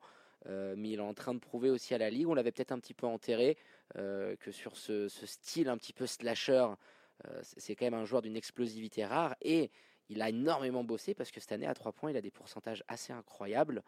Euh, Dennis Schroeder, c'est peut-être dommage que. Il s'est mis à défendre. Ouais, il s'est. Euh, la différence par rapport aux, aux années précédentes. Il s'est mis à défendre Attends. un peu. Il, a, il y a moins de lacunes défensivement, je trouve. Après, c'est pas un défenseur d'exception là-dessus.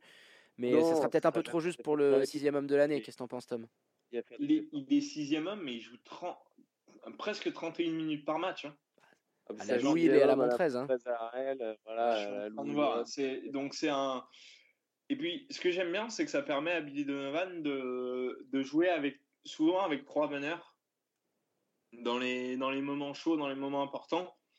Et que, ce, et line-up avec trois meneurs et euh, Gallinari et Adams, il me semble, si je dis pas de bêtises, que c'est l'un des line-up les plus efficaces dans l'NBA euh, tout court. Je l'ai vu passer cette stat euh, sur Twitter, mais euh, ils sont en, en, termes de stats, et puis on sait que la NBA est capable de nous en sortir euh, à l'appel.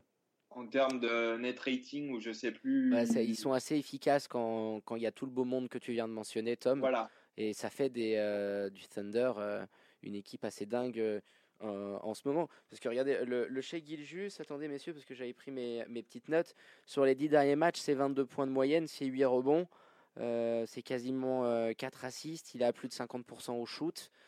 Combien en minutes Tiens, c'est ce que je demandais tout à l'heure, j'avais pas la... Tu cherches, tu disais, pardon, sur euh, 35, 35 minutes. 35, ouais, 35 minutes. minutes. donc ouais, il, il les prend, donc euh, il y a, y a, quelque chose qui est en train de se passer. Et puis on doit donner ce bon. crédit à, à, Billy Donovan. Cet extra small ball poussé à l'outrance, tu as, on peut le dire, hein, trois joueurs qui pourraient être meneurs à peu près partout euh, dans n'importe quelle franchise de la ligue et qui jouent ensemble. Alors tu as cette chance d'avoir Shea Gilgis Alexander qui a, un, a ce morphotype très long, très longiligne. Il défend très très bien, hein, donc ça c'est vraiment, il a un QI défensif qui est, assez élevé et il peut du coup sur les trois être celui qui scoltine euh, l'ailier, hein, clairement. Mais c'est assez dingue de, voir Schroeder, Chris Paul et Shea Gilgis Alexander en même temps sur le terrain. En fait, moi, là où ils m'ont le, match où j'ai été le plus impressionné par le Thunder, ça reste le match contre les Rockets. Parce que euh, donc à Oklahoma City parce que il y a une grosse charge émotionnelle parce que euh, Westbrook revient tout ça. Et ils ont ils ont su gérer ça tout de suite se mettre dans le match et jamais lâcher le morceau de viande en fait. Il y a y a vraiment un moment dans ce match où on a senti les Rockets capables de revenir alors que euh, alors que c'est c'est quand même une très bonne attaque, euh, quand même une très bonne attaque en NBA. Mais c'est ça qui m'impressionne dans, dans cette équipe du Thunder, c'est que sur certains matchs, tu as l'impression qu'ils sont vraiment au-dessus d'équipes qu'on pensait euh, beaucoup plus fortes, au moins au début de saison. Ça, collectivement aussi, c'est hyper intéressant. Et ce match-là, ouais, je m'en rappelle, on l'avait, on l'avait regardé ensemble avec David. Enfin, on l'avait pas regardé ensemble, on était au téléphone, tu te rappelles? Ouais, exactement. C'est là où, Dali... c'est là où Gallinari il plante un, il finit meilleur marqueur ou dans les meilleurs marqueurs, c'est celui-ci? Le match est, est plié à la fin du troisième. Euh. Mais même à, au premier, je crois, on plie le match ouais, parce qu'il y, y, a plus, il y a plus 18 au premier, un truc comme ça, et, et tu, tu sens tu sens que le, le Thunder est tout le temps en gestion, en fait. Ouais, c'est clair. Euh, quand, quand, quand, tu te rends compte, euh, voilà, le l'effectif que, que tu as aujourd'hui euh, à disposition, il faut un petit peu penser, euh, je trouve, alors d'une certaine manière, un peu aux, aux, aux Clippers de l'année dernière. Euh, rappelez-vous, les Clippers s'étaient construits en démolissant, c'est-à-dire que voilà, ils avaient des stars, Lob City ça marchait pas, ils les ont laissés partir. Ils ont récupéré du monde, des Tobias Harris, du Harrell, du Will, des, des, bons joueurs, mais que voilà, plus personne il voulait sur. Il y avait beaucoup plus d'expérience quand même côté Clippers. Oui, oui, non, mais attends, je, y a, bien sûr que tu peux trouver des, des, des points de différence. Je te, j'explique juste mon, mon raisonnement où la construction est un peu similaire. Tu as récupéré du monde que pas grand monde voulait. Voilà, Gainari s'est un petit peu baladé. Il a ce contrat-là et ses blessures. Schroeder, c'est un revanchard. Chris Paul, c'est pareil. Chez le il était dans le trade. Euh, mais bon, tu te fais quand même trader. Euh, Steven Adams, il est dans, les conversations. Et au final, Billy Donovan, même lui qui était critiqué parce qu'on attendait de voir le jeu euh, qui, prenait en université, c'était quelqu'un limite qui, qui, avait plus de hype par rapport à son parcours sur un banc universitaire qu'en NBA. Et tout ça accumulé et mis, euh, mis bout à bout, euh, bah, bah, ça prend et la mayonnaise elle fait, elle fait sacrément bander. Je suis désolé, euh, quand tu regardes jouer en ce moment au KC, il y a du mouvement, le, ballon se partage, tu sens qu'il n'y a pas d'ego. et puis tu as, ces trois petits lutins qui, font, qui font sacrément rêver. Ouais. Donc bravo à Billy Donovan, mais la construction elle est intelligente. Quoi. Le front office, il a, on, s'est un petit peu moqué d'eux et au final tu, tu, tu, tu, vois que ça a été un minimum réfléchi et que en termes de reconstruction, euh, tu y vas à vitesse grand V. De toute façon, ça reste euh, Sam Presti, donc euh, tu sais que tu sais qu'au niveau de la, de la, construction et de la réflexion derrière derrière le, la construction de ton effectif, ça va être intelligent. Oui. Il, il, va falloir il va falloir voir dans dans les free agency à venir ou alors peut-être via plus via des trades pour, pour entourer euh, pour entourer Shea, mais il y a il y a un très bon boulot fait par le front office. Euh. Puis même euh, via la draft. Si tu as via, ouais, via la via la draft exactement, pardon. Si, si tu si tu as trois je crois que l'année prochaine, OK, ici, à trois, à trois choix du premier tour. Trois premiers tours, tu peux vite aller trader up et récupérer un, un petit prospect bien identifié qui vienne te compléter tout ça. Hein. Ouais, et puis même en, même en développement de joueurs, je veux dire, c'est, c'est quand même un staff qui a, qui a, qui a prouvé qu'il, savait développer des joueurs et, et, euh, et emmener une équipe vers, euh, vers les sommets, quoi. Ce sera, euh, ça, sera à suivre de près, effectivement. Moi, je pensais plus peut-être à, des, à un trade avec vraiment entouré euh, de jouer, pourquoi pas d'un second alors je, vois dans l'avenir, hein, mais d'un second franchise player, parce que j'imagine, si c'est pas déjà le cas, qui, qui va le, devenir très rapidement. Donc ça, ça, ça, tout ça, ce sera à suivre. Et puis, et puis moi, ce que, ce que je voulais dire aussi, c'est que cette équipe-là, on a parlé de, de chez Gilius, mais toute l'équipe, je la trouve très, très calme et très sereine. C'est une équipe qui est super jeune quand même. Hein. Tu as Chris Paul qui a 35 ans à peu près, il me semble. Et puis, et puis derrière, si, tu as Gallinari aussi. Je dis une connerie, il y a quand même Gallinari aussi qui doit être trentenaire. Et après ça, ça doit être quoi Steven Adams, peut-être ton plus vieux joueur? Et Steven Adams, il n'est pas bien vieux. Hein. c'est ça. Ben, ça c'est tout.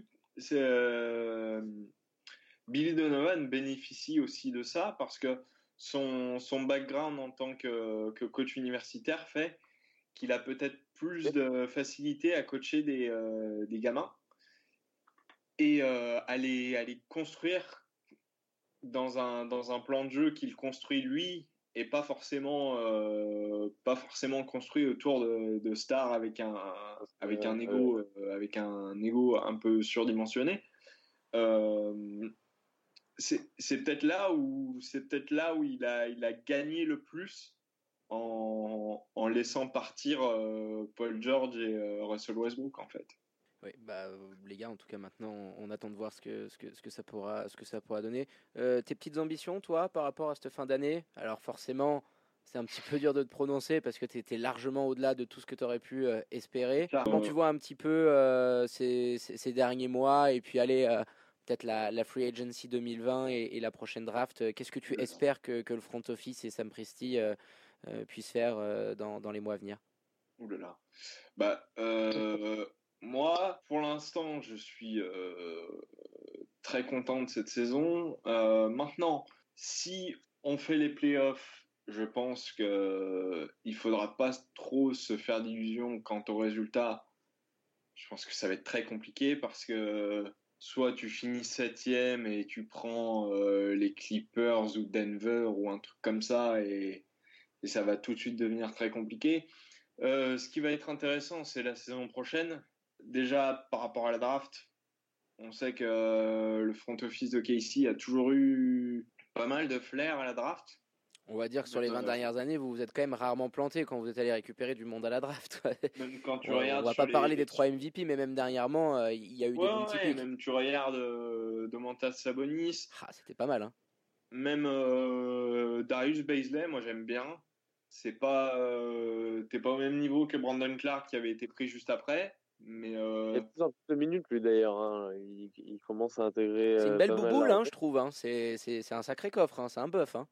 Oui, et puis euh, il, comment, il commence à avoir un shoot. C'est pas, euh, c'est pas encore, euh, c'est pas encore hyper prolifique, mais il commence à avoir un shoot. Maintenant, euh, moi, je reste persuadé que que Brandon Clark aurait, se serait peut-être développé un petit peu plus rapidement, qui avait été pris juste derrière.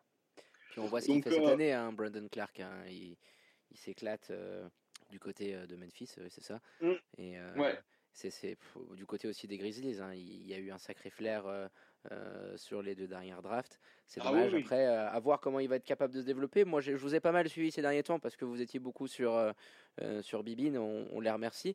ouais, c'est intéressant. Hein. Ça fait partie de ces, de ces, bons petits mecs à voir. Comment Billy Donovan, il a, il a le bon coach, il est dans le bon contexte pour pouvoir progresser, c'est clair. Hein. En tout cas, ça promet de belles choses pour l'avenir. On a fait le, le, point sur la page euh, Thunder. Merci infiniment, euh, mon Tom. Et puis on va passer maintenant à la rencontre d'hier. Le choc entre le Utah Jazz et les New Orleans Pelicans. Alors à la base, Florian, on s'était dit, voilà, Bucks, euh, Celtics dans la soirée, on va parler de ça demain. Que nenni, on a assisté, je pense, à une des plus belles rencontres de ce début d'année. Clairement, on a eu le droit à du rab avec une superbe prolongation, deux équipes qui sont rendues coup sur coup et puis surtout deux joueurs qui sont sortis euh, du lot, Brandon Ingram, hein, l'ancien euh, joueur des Lakers, et Donovan Mitchell. Euh, tous deux ont réalisé leur career high hier soir avec 49 et 46 points respectivement. Les Pels l'emportent 138 à 132.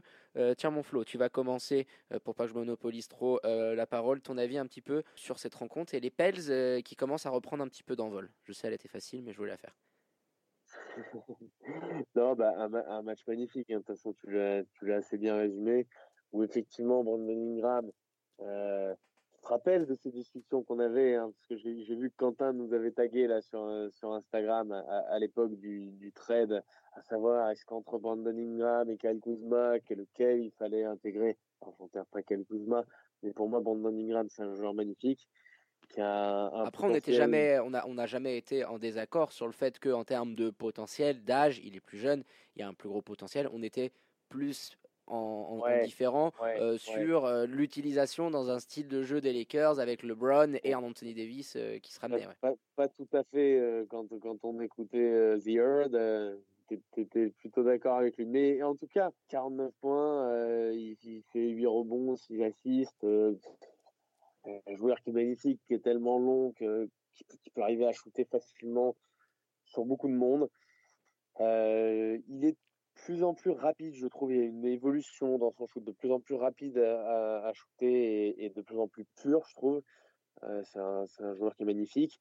Il y a, il, n'y a pas eu que lui, il y a pas eu que lui. Hein. Il y a Derek Favors qui fait un gros match aussi. J'ai pas la stat sous les yeux. Face si à, ses, le... à, ses, anciens compagnons, hein, le Derek Favors oui. qui est important. Hein. Il y a eu beaucoup de blessures euh, du côté euh, du jazz et euh, l'absence d'un vrai mec dans la raquette, hein, un vétéran comme, comme lui, fait du mal, sachant que tu donnes des minutes à Jackson Hayes qui est rookie. Quoi. Ouais, c'est ça. Ben là, tu te retrouves avec un, disons, un mec qui peut jouer 5, qui peut être. Ça, ça faisait un moment qu'il il a raté beaucoup de matchs. Donc, donc voilà pour, pour le côté Pelican, c'est que côté jazz, effectivement, magnifique Donovan Mitchell. J'ai trouvé aussi très bon même si ça a été un match euh, assez offensif et où on a pu rentrer dans la raquette euh, assez facilement à plusieurs reprises, j'ai trouvé très bon Rudy. Bon, on en parlera un petit peu plus tard parce qu'il est, il est chaleur en ce moment, le, dans, son, rôle, dans son rôle un petit peu d'intimidateur, d'intimidateur raquette, on peut en parler, on peut en parler même maintenant. Hein, bah attends, je voulais juste donner un petit peu son avis sur Tom parce que Brandon Ingram, bon, il, il, ça, je il, il est encore jeune, il est dans sa quatrième année. ça a été un, un joueur que tu avais dû suivre à l'époque où il était du côté de Yuki avec, avec Coach K. Deuxième choix de la draft 2016, t'en penses quoi toi de, du, père, du père Ingram et de son explosion à, Nola? Bah, Moi c'est intéressant parce que en fait je me faisais la réflexion tout à l'heure en préparant.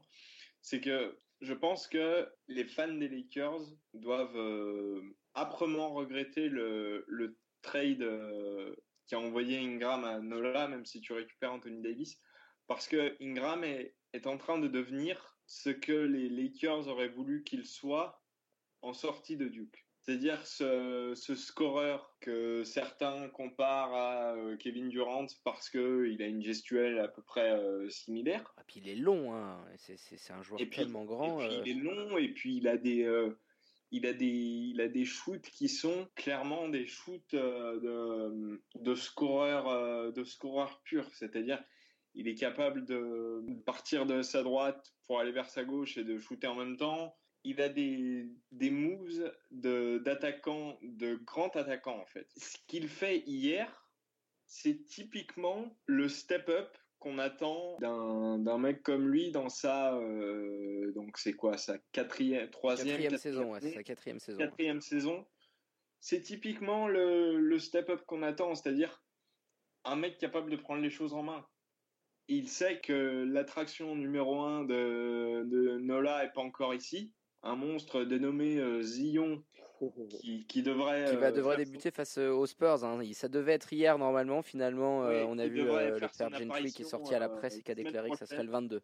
Donc, si tu es Nola, tu as besoin de mecs qui step up comme ça. Et tu en aurais peut-être eu besoin avant parce que maintenant tu es dans les bas-fonds de la conférence Ouest et euh, ça devient de plus en plus compliqué de d'entrevoir euh, une place en playoff dont certains euh, parlaient en début de saison. Mais tu as quand même une base intéressante. Oui, tu pas si loin que ça dans, dans cette conférence Ouest euh, qui, qui, se dessine avec euh, six équipes. Euh, le Thunder on en a parlé, qui est, qui est septième et qui est pas mal. Memphis, ils sont qu'à trois matchs et demi, si tu veux. Donc il y a une belle dynamique parce que je crois que sur les dix derniers matchs du côté de Nola, tu es à 7 victoires. Lonzo redevient un joueur plus qu'intéressant. Ça prend. Alors bizarrement, ça coïncide avec la blessure de Drew Holiday, mais pourquoi pas hein, si la, la, grève de, de Zion elle, arrive à prendre pourquoi pas, une course folle pour cette huitième place. ils vont être un paquet à, la course et ils risquent d'avoir quand même euh, aussi un paquet de couillons à la fin. Tiens Flo, tu voulais en parler, je te sentais là un petit peu énervé qu'on n'ait pas parlé du Rudy. Euh, vas-y, donne-nous un petit peu ton ressenti parce que depuis quelques temps il est en train de, dominer. Hein. il, est, euh, il, est impressionnant. Hein. Il, y a, beaucoup, il y a énormément de vidéos qui tournent un petit peu parce qu'on a l'approche du All-Star Game. Alors sur les, sur les comptes français Twitter, tu peux voir énormément de vidéos de, où, tu vois qu'il repousse sans arrêt les joueurs sans, même rien faire, juste en étant là par sa, présence, ce qu'on appelle un intimidateur. Il, rares sont, ceux qui vont se frotter à lui euh, pour, attaquer le cercle. C'est pas forcément, euh, c'est pas forcément ce qui fait euh, de toi un, un, joueur All-Star malheureusement dans, dans la conjoncture actuelle. Je sais pas s'il va y aller. Moi, j'aimerais bien, je rêve que de ça, quoi qu'il aille au All-Star et qu'il fasse chier tout le monde à défendre comme un porc, alors que les mecs, ils sont juste là pour envoyer des banderilles et, et faire le show, et que lui, euh, et que lui, leur casse la tronche. Ça me ferait, ça me ferait bien rigoler. Oui, puis attends, sur, euh, sur les derniers matchs, euh, surtout sur la série de, de 10 victoires, il était à des stats, euh, et il est en moyenne, il est au-dessus du 15-15, ou aux alentours du 15-15, qui est assez énorme, avec une moyenne de contre qui se rapproche des 3, et puis un impact dans les dernières minutes. Alors hier, on l'a vu en prolongation, il coule le jazz quand il se fait expulser. Après cette provocation de Brandon Ingram, hein, Quinn Snyder demande le, le, challenge, finalement ça, a été, ça, ça lui a été refusé. Mais là où je trouve qu'en ce moment, c'est qu'il domine aussi en attaque.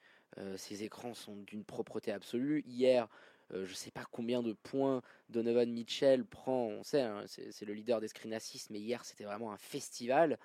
euh, il, atteint euh, un, niveau qu'on n'avait jamais vu. Là, franchement, ça serait un petit scandale si la NBA, même s'il n'est pas dans, il sera pas titulaire, mais s'il n'est pas dans les, dans, le banc des, des joueurs de la conférence Ouest, ça serait quand même assez incompréhensible que tu l'envoies pas, euh, vu ce qu'il est en train de faire euh, notre Rudy national. hein. Et bah, écoute, on attend de voir avec, euh, avec impatience que, ce que ça va se passer. Flo, il y a un petit point que, que tu veux revoir encore sur euh, ce petit euh, Jazz Pelicans avec, euh, avec Tom? Non, bah écoute, globalement quand même, parce qu'on on l'a pas dit, enfin, pas, pas cette semaine, mais Brandon Ingram quand même, c'est euh, une évolution euh, assez incroyable. L'année dernière, il tournait à 18 points, cette année, il a 26 points de moyenne. Alors, il a des responsabilités en attaque, hein, mais il- ça shoot, ça shoot quand même à 48%, à 41% à 3 points. Ça, ça devient C'est là où il a intéressant. progressé à 3 points et au lancer franc, où il lâchait des points. euh, hier, euh, il, Énormément de il progression. lâche un peu à la fin, mais il est à 11 sur 11 pour commencer le match. euh, tu sens que le shoot commence à devenir de plus en plus efficace. On le savait, un mid-range, il était létal. Euh, là, il commence à devenir vraiment ultra dangereux.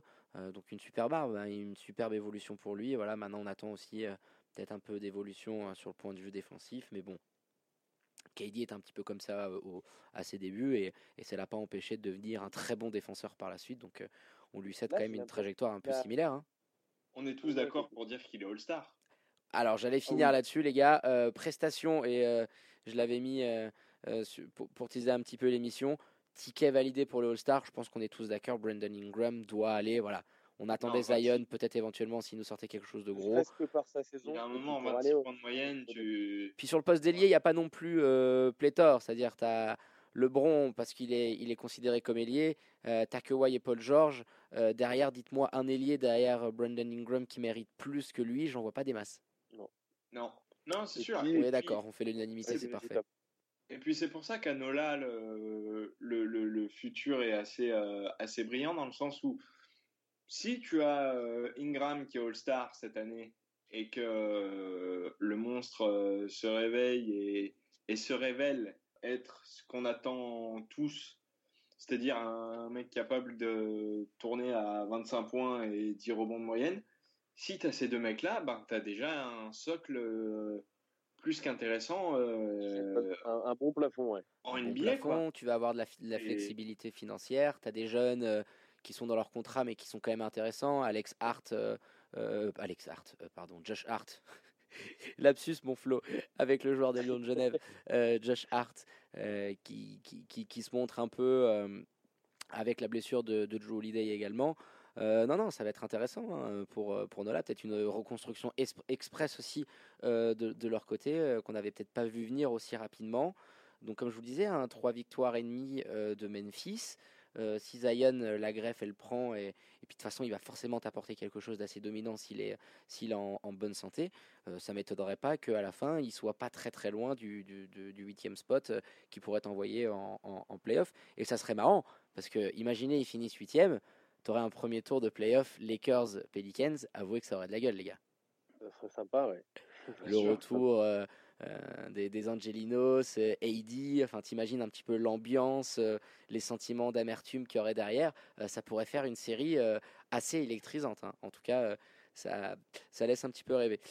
Parfait, messieurs. On va maintenant passer au fameux overtime du 5 majeur. Vous en avez l'habitude, votre petite gourmandise et radiophonique chaque semaine pour finir l'émission. Et avant d'attaquer le quiz, hein, que tout le monde attend, les quelques petites infos what the fuck de la semaine, messieurs. Je vous envoie les news un petit peu les plus croustillantes qu'on a pu euh, voir sur les réseaux cette semaine. Et puis euh, vous me dites euh, assez simplement, on en parle ou on s'en branle. hein. Voilà, le, principe est, assez simple. On va commencer. Une amende pour euh, encore une, qui a écopé de 25 000 euros d'amende pour avoir jeté un stylo euh, sur le public. Ouais, je, moi, moi, je m'en branle, j'en ai marre ces amendes à la. Ouais, et puis euh, on lui pardonne vu la saison qu'il fait, euh, ça va. Quoi. Ouais. Il a le droit d'envoyer un petit stylo de temps en temps se balader. euh, on parle quand même Voilà. de D-Rose. Là, je pense que ça va être euh, une autre musique. Je vous dis une déclaration. Tiens, petit entraînement euh, pré-quiz. Vous allez me dire qui c'est. Pour moi, c'est flagrant en ce qui concerne les éléments dont nous avons besoin pour passer à la prochaine étape. Je vais continuer à le répéter. Nous allons faire de notre mieux avec les gars que nous avons dans notre vestiaire présentement pour ce qui est de faire des transactions et bouger des joueurs, ce sera fort probablement durant l'été. Qui c'est qui l'a balancé? C'est toi, Flo? Ouais, Kyrie Irving, euh, ben, on, en, on, en, parle, vas-y, euh, Tom, si tu as envie d'en parler, je te laisse la, la parole. Euh, bah écoute, Kyrie Irving, quoi. Dans sa splendeur. Un, mec qui, qui s'autoproclame leader, qui ne laisse rien transparaître, qui peut faire penser qu'il soit un leader. Un mec qui est capable d'envoyer ses, ses coéquipiers sous un bus, comme, comme disent les, les Américains, et surtout capable et, ça, je pense qu'on le verra certainement après ou, ou euh, après le All-Star Break ou à l'approche des playoffs, qui, est surtout capable, moi je pense, d'annihiler la confiance d'un groupe qui est quand même jeune, les Nets. Faut pas oublier que à Boston, c'était un petit peu le même problème aussi, c'est-à-dire que quand tu as un mec qui est en conférence de presse tous les soirs et qui balance des, des, des, des, punchlines. Bon, ça fait, ça fait rire parce que voilà, ça permet à, la communauté Twitter de. Ah oui, ça nous fait rire nous, mais je pense que ce, les, ses, ses, compagnons dans le vestiaire, ça les a peut-être moins fait rigoler. Et puis, et puis, et puis c'est des jeunes. C'est des mecs qui ont, entre, qui ont entre 21 et 25 ans. Donc, et c'est des mecs qui n'ont pas forcément d'expérience à ce niveau-là. Tu vas, tu vas balancer ça à des mecs où tu sais que, que leur confiance est déjà pas au beau fixe et, et, tu vas leur dire après ça, on va aller jouer et on va aller, on va essayer de jouer une place en playoff. Non, tu peux pas. En tout cas, si tu te dis leader d'une équipe, tu peux pas te permettre non, tu peux de, pas. De faire des écarts comme ça. Non. Bah, Flo, tu vas être d'accord avec lui parce que tu m'as, tu m'as assez bombardé de messages par rapport à cette déclaration. Euh, et Ah tu as balancé ce que- tweet qui était assez magnifique. euh, C'est vrai qu'entre lui et KD, euh, les Nets, ils sont allés quand même nous récupérer en termes de, de, de- comment les Espagnols disent señoría, de, de côté un petit peu de gentleman attitude, je dirais. Ils sont allés récupérer euh, le duo, euh, c'est les MVP de la ligue les deux là. Non, mais c'est ça, c'est de communication. On en avait parlé hein, juste au moment du trade en début d'année avec Quentin, hein, je crois, de, de Net France. Euh, et il avait dit euh, qu'il pensait, euh, qu'il pensait qu'évidemment il y aurait, il y aurait des soucis. Ça commence, voilà, Kyrie Irving, il revient d'une, d'une longue blessure, il revient, il fait un bon match, un très bon match même, enfin, sur, sur des petites minutes, hein, je crois qu'il joue une vingtaine de minutes avec une Ouais, il est vingtaine de ultra mais- efficace, il finit avec Ah, un 10 sur 11, je crois qu'il loupe juste un shoot, il Ah, était, il était assez impressionnant. Ouais. tu te dis c'est magnifique, voilà, il est de retour, ça fait plaisir, il nous a manqué. Et puis le match d'après, déjà, ferme-la, quoi. Tu, tu, viens de te faire euh, éteindre par un, un gars qui arrive dans la ligue, hein, Mathis Thibault, qui, qui l'a défendu, mais qui l'a, qui l'a rendu fou. Hein. Le, le body language de Kyrie Irving sur le parquet euh, pendant le match. face 14 aux points sur cette rencontre-là, hein, il l'avait complètement éteint, hein, 6 sur 21, c'était pauvre. Ah, il, il, il, il avait peur quand il le voyait arriver, ça se voyait, il filait la balle et tout. C'était pas le Kyrie Irving qui, il en rajoutait même pas parce que je pense qu'il est pas non plus, euh, il faut le dire, au, top physiquement encore, ça c'est une certitude. Mais voilà, euh, fais-toi tout petit après un match comme ça que t'as raté. Et C'était la même chose à Boston. C'était, euh, je me rappelle sa première euh, déclaration, c'était face au Pacers. Et c'était exactement la même. Il venait de rater quelques matchs, il revient et c'était son tout premier match et il fait un match de merde face au face aux Pacers et après le match boum ça commence à ça commence à bombarder alors qu'en arrivant il avait fait tout son cinéma ou pas hein, ça je veux pas juger parce que je pense qu'au moment où il fait son discours devant le TD Garden il y croit. Mais euh, mais voilà c'est c'est pas c'est pas possible. Il va y avoir un, un gros boulot à faire euh, de la part d'Antinson de la part de de tout le de tout le staff de, de Brooklyn pour euh, pour contrôler les déclarations de, de Kyrie et puis de, de Kevin quand il reviendra un petit peu plus près près du groupe. Oui, parce que je pense que le Kevin Durant, il va aussi nous lâcher quelques petites punchlines, hein, comme Tom disait, et qu'il est capable de, euh, de foutre un petit peu d'huile aussi euh, sur ce petit feu. Donc euh, on attend d'avoir les Nets qui sont quand même redescendus, hein, les gars. Euh, moi, je voyais bon, le classement à l'Est tel qu'il est actuellement, mais c'est vrai que le Magic enchaîne bien et voilà, Kyrie, on s'était dit, il arrive au bon moment parce qu'il marquait un peu le coup. Dinwiddie était un petit peu moins en chaleur et arrivait un peu moins à gagner les matchs. Et puis ils avaient eu un calendrier qui n'était pas facile. Et bah tu te rends compte au final, euh, bon, ils, ont quand même de, l'avance. hein. Ils ont 5 matchs, 5 défaites euh, de différence avec euh, Chicago qui est 9 C'est dingue de dire que les Bulls sont remontés 9 Mais euh, ça pue pour, euh, pour les Nets parce qu'à ce rythme-là, tu te tapes les Bucks au premier tour. Et autrement de dire que tu t'en prends, euh, tu t'en prends une belle hein, face au, au cerf de, de Giannis et compagnie. Donc euh, il aurait pu s'en passer clairement, Kyrie Irving. Là, je pense qu'on lui a, on lui a redressé le portrait là, mais euh, pas le genre de, de, de, Vérité. de déclat, comme on dit, qui, euh, qui t'installe dans un vestiaire et font de toi un boss. Euh, T'as raison, Tom. Allez, on finit avec ce qui s'est passé cette semaine. Jay Morant, lui aussi un des rookies qui est en train de marquer et d'exploser euh, tout hein, avec, euh, avec les Grises, probablement rookie de l'année, et qui nous a sorti ce magnifique euh, trash talk devant James Harden qui le défendait pas à trois points. Tell that motherfucker about me. Parler un petit peu de moi à ce gentil euh, gentleman. Euh, mon Flo, je sais que tu l'aimes bien, Jay Morant, tu vas pas passer à côté de ça. Non, on en parle, ouais, pour moi. Tom, on en parle ou pas? Bien sûr qu'on en parle, bien sûr qu'il faut en parler de ce mec-là. Ben écoute, euh, déjà l'année dernière à Murray State, moi j'avais beaucoup aimé. C'est un mec qui a explosé, euh, qui a explosé vraiment pendant sa deuxième saison. Euh, pendant sa première saison à Murray State, il n'était pas du tout sur les radars de, de n'importe quel scout NBA. Euh, pendant sa deuxième saison, on, a très vite compris que ça allait être un mec à suivre. C'est-à-dire que quand, quand tu as un mec qui a une telle dynamique en sortie de fac et qui arrive dans de bonnes conditions à Memphis, parce que euh, mine de rien, Memphis est huitième aujourd'hui. Memphis. hein, ils sont sur une superbe série, les Grises, avec les, les quatre fantastiques en ce moment, hein, qui sont quasiment tous à 20 points de moyenne. Hein, euh, Jay Morant, euh, euh, Triple J, Dylan Brooks et le père Valanciunas. Donc c'est vrai que ça marche hein, dans le Tennessee. Là.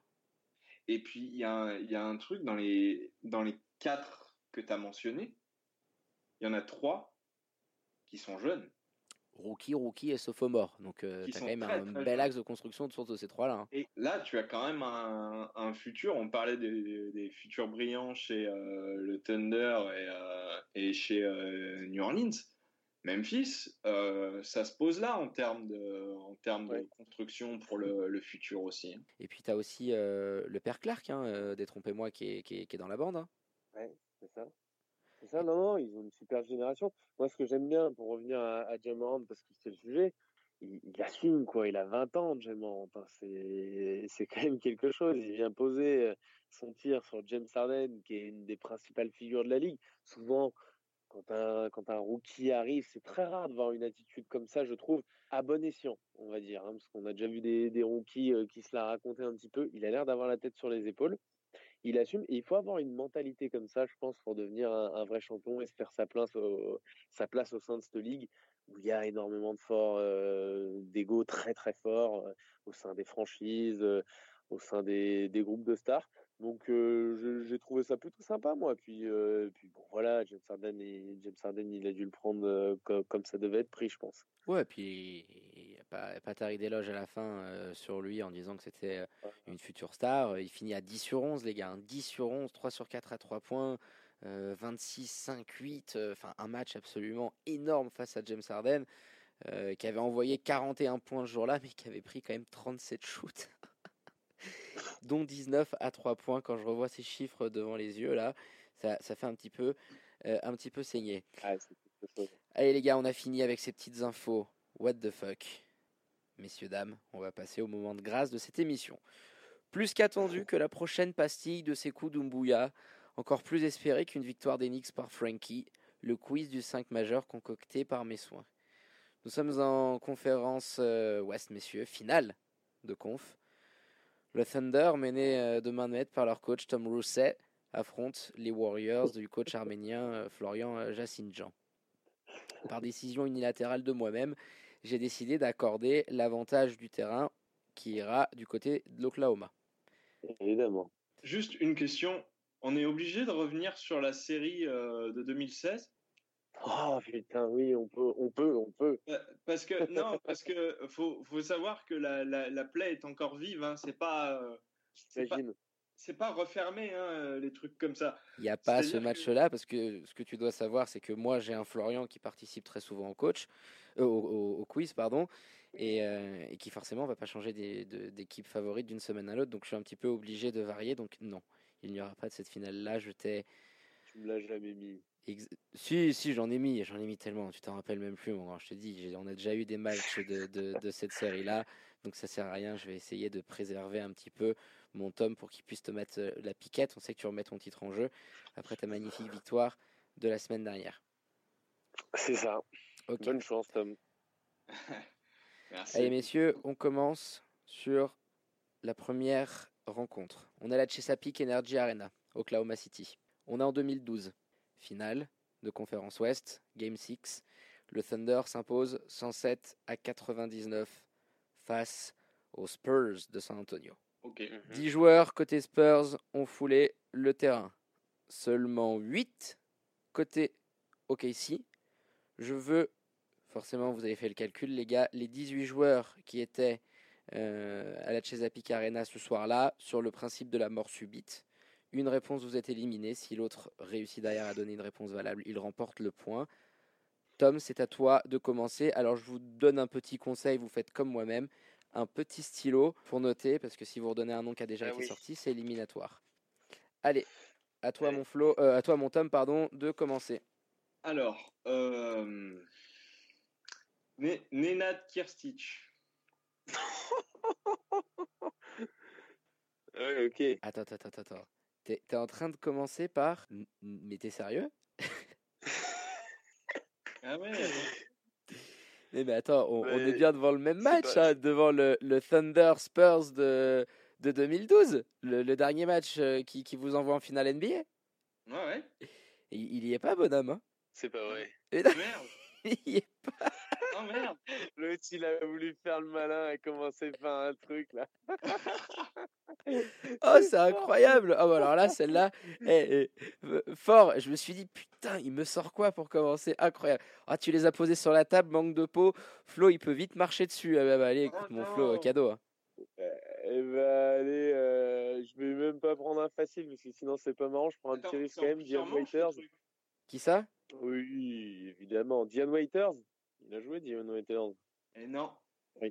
Non. Ouais. Ah ouais? C'est Oh, après. putain, ouais. mais vous êtes sérieux, mec? Dion Voilà. Waiters, c'est bien plus tard. Non, mais vous le faites exprès. Voilà. Mais non. Bon. Bon, eh, je 2000. pourrais limite Non, couper au montage. Je pourrais limite couper au, au montage. Allez, grand seigneur, mon Mais en Flo. Tom, ça revient de ton côté. Allez, les gars, envoyez-moi un mec connu qu'on parte un petit On peu dans cette série-là. année? On est en quelle année? On est en 2012. Nick Collison. Nick Collison, merci. Voilà, Voilà. le Big Nick.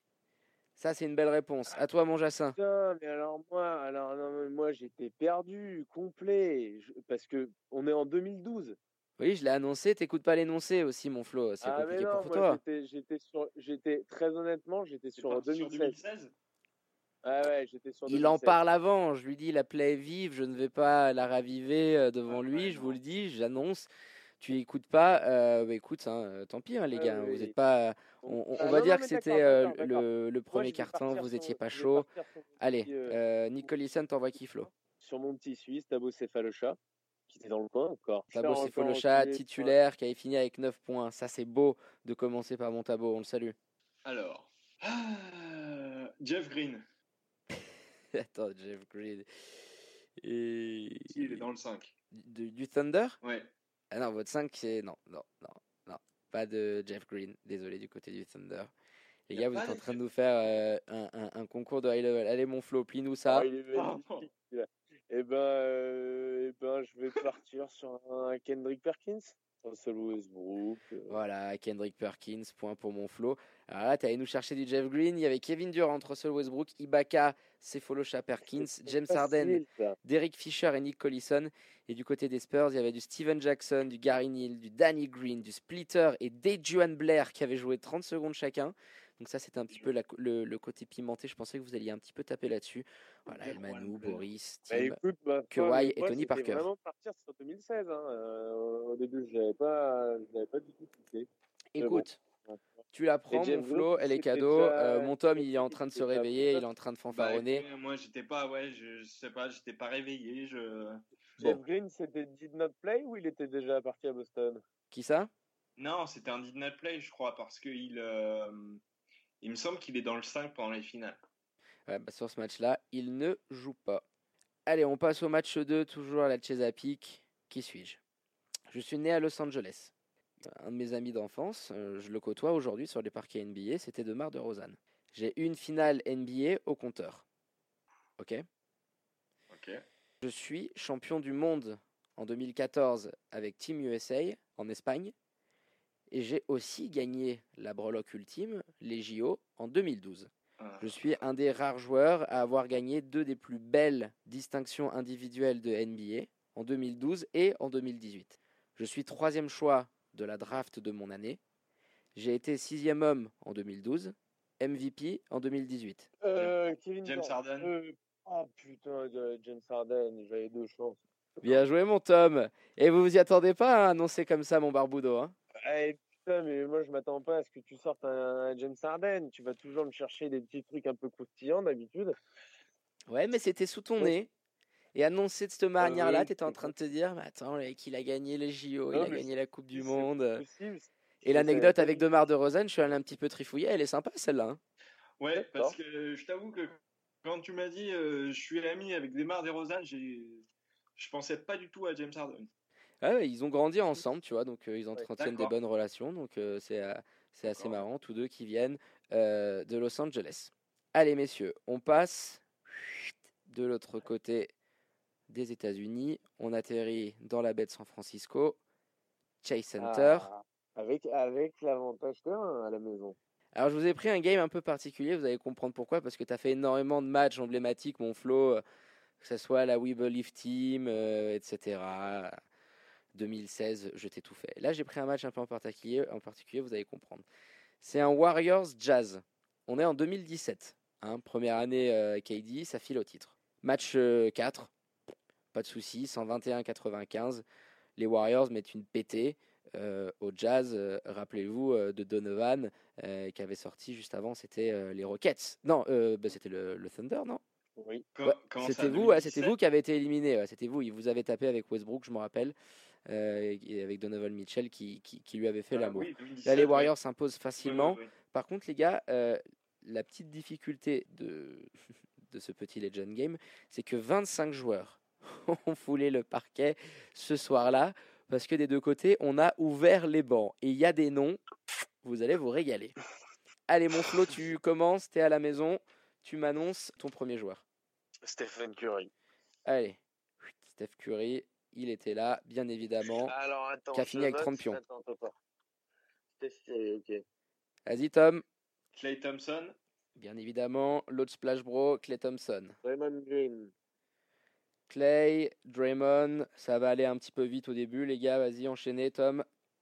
euh, Zaza Pachulia, El Zaza Ouais. Deux points pour lui en 20 minutes. Zaza, c'est fort. On poursuit. Euh, Sean Livingston. Sean Livingstone, ces belles années, qui avait mis 6 points en sortie de banc. Leandro Barbosa. Aïe, aïe, aïe, aïe, aïe. C'est plus, il est plus là, Leandro Oh Barbosa. Ah, il y en avait tellement, les gars. Avant d'aller sur des mecs comme ça, euh, essayez de bazarder euh, un petit patou. Leandro Ouais, Barbosa, c'est euh, c'est l'année euh, c'est l'année du premier titre et ensuite de la finale perdue face aux euh, face aux Cavs. Il Il, il- il était parti. Il n'est pas sur la feuille de match, Leandro Barbosa. Du coup, mon flow, Ah. bon bah là, voilà, une autre balle de match pour euh, pour tourner à 2-1. Eh ben, je vais y aller avec un petit euh, Javal McGee. Javal McGee en sortie de banc avec 11 minutes. C'est ça qui avait marqué 12 points, qui avait fait un match énorme. Euh, 12 points, 4 contre. Euh, voilà, un match comme on aime euh, du père Magui. Et bah ça fait 2-1. Bravo mon Flo. Tu maintiens ton avantage du terrain. On poursuit, quatrième rencontre, la deuxième de suite dans la baie avec un qui suis-je? Je suis 24e choix de la draft de 1992. Je suis drafté par les Warriors.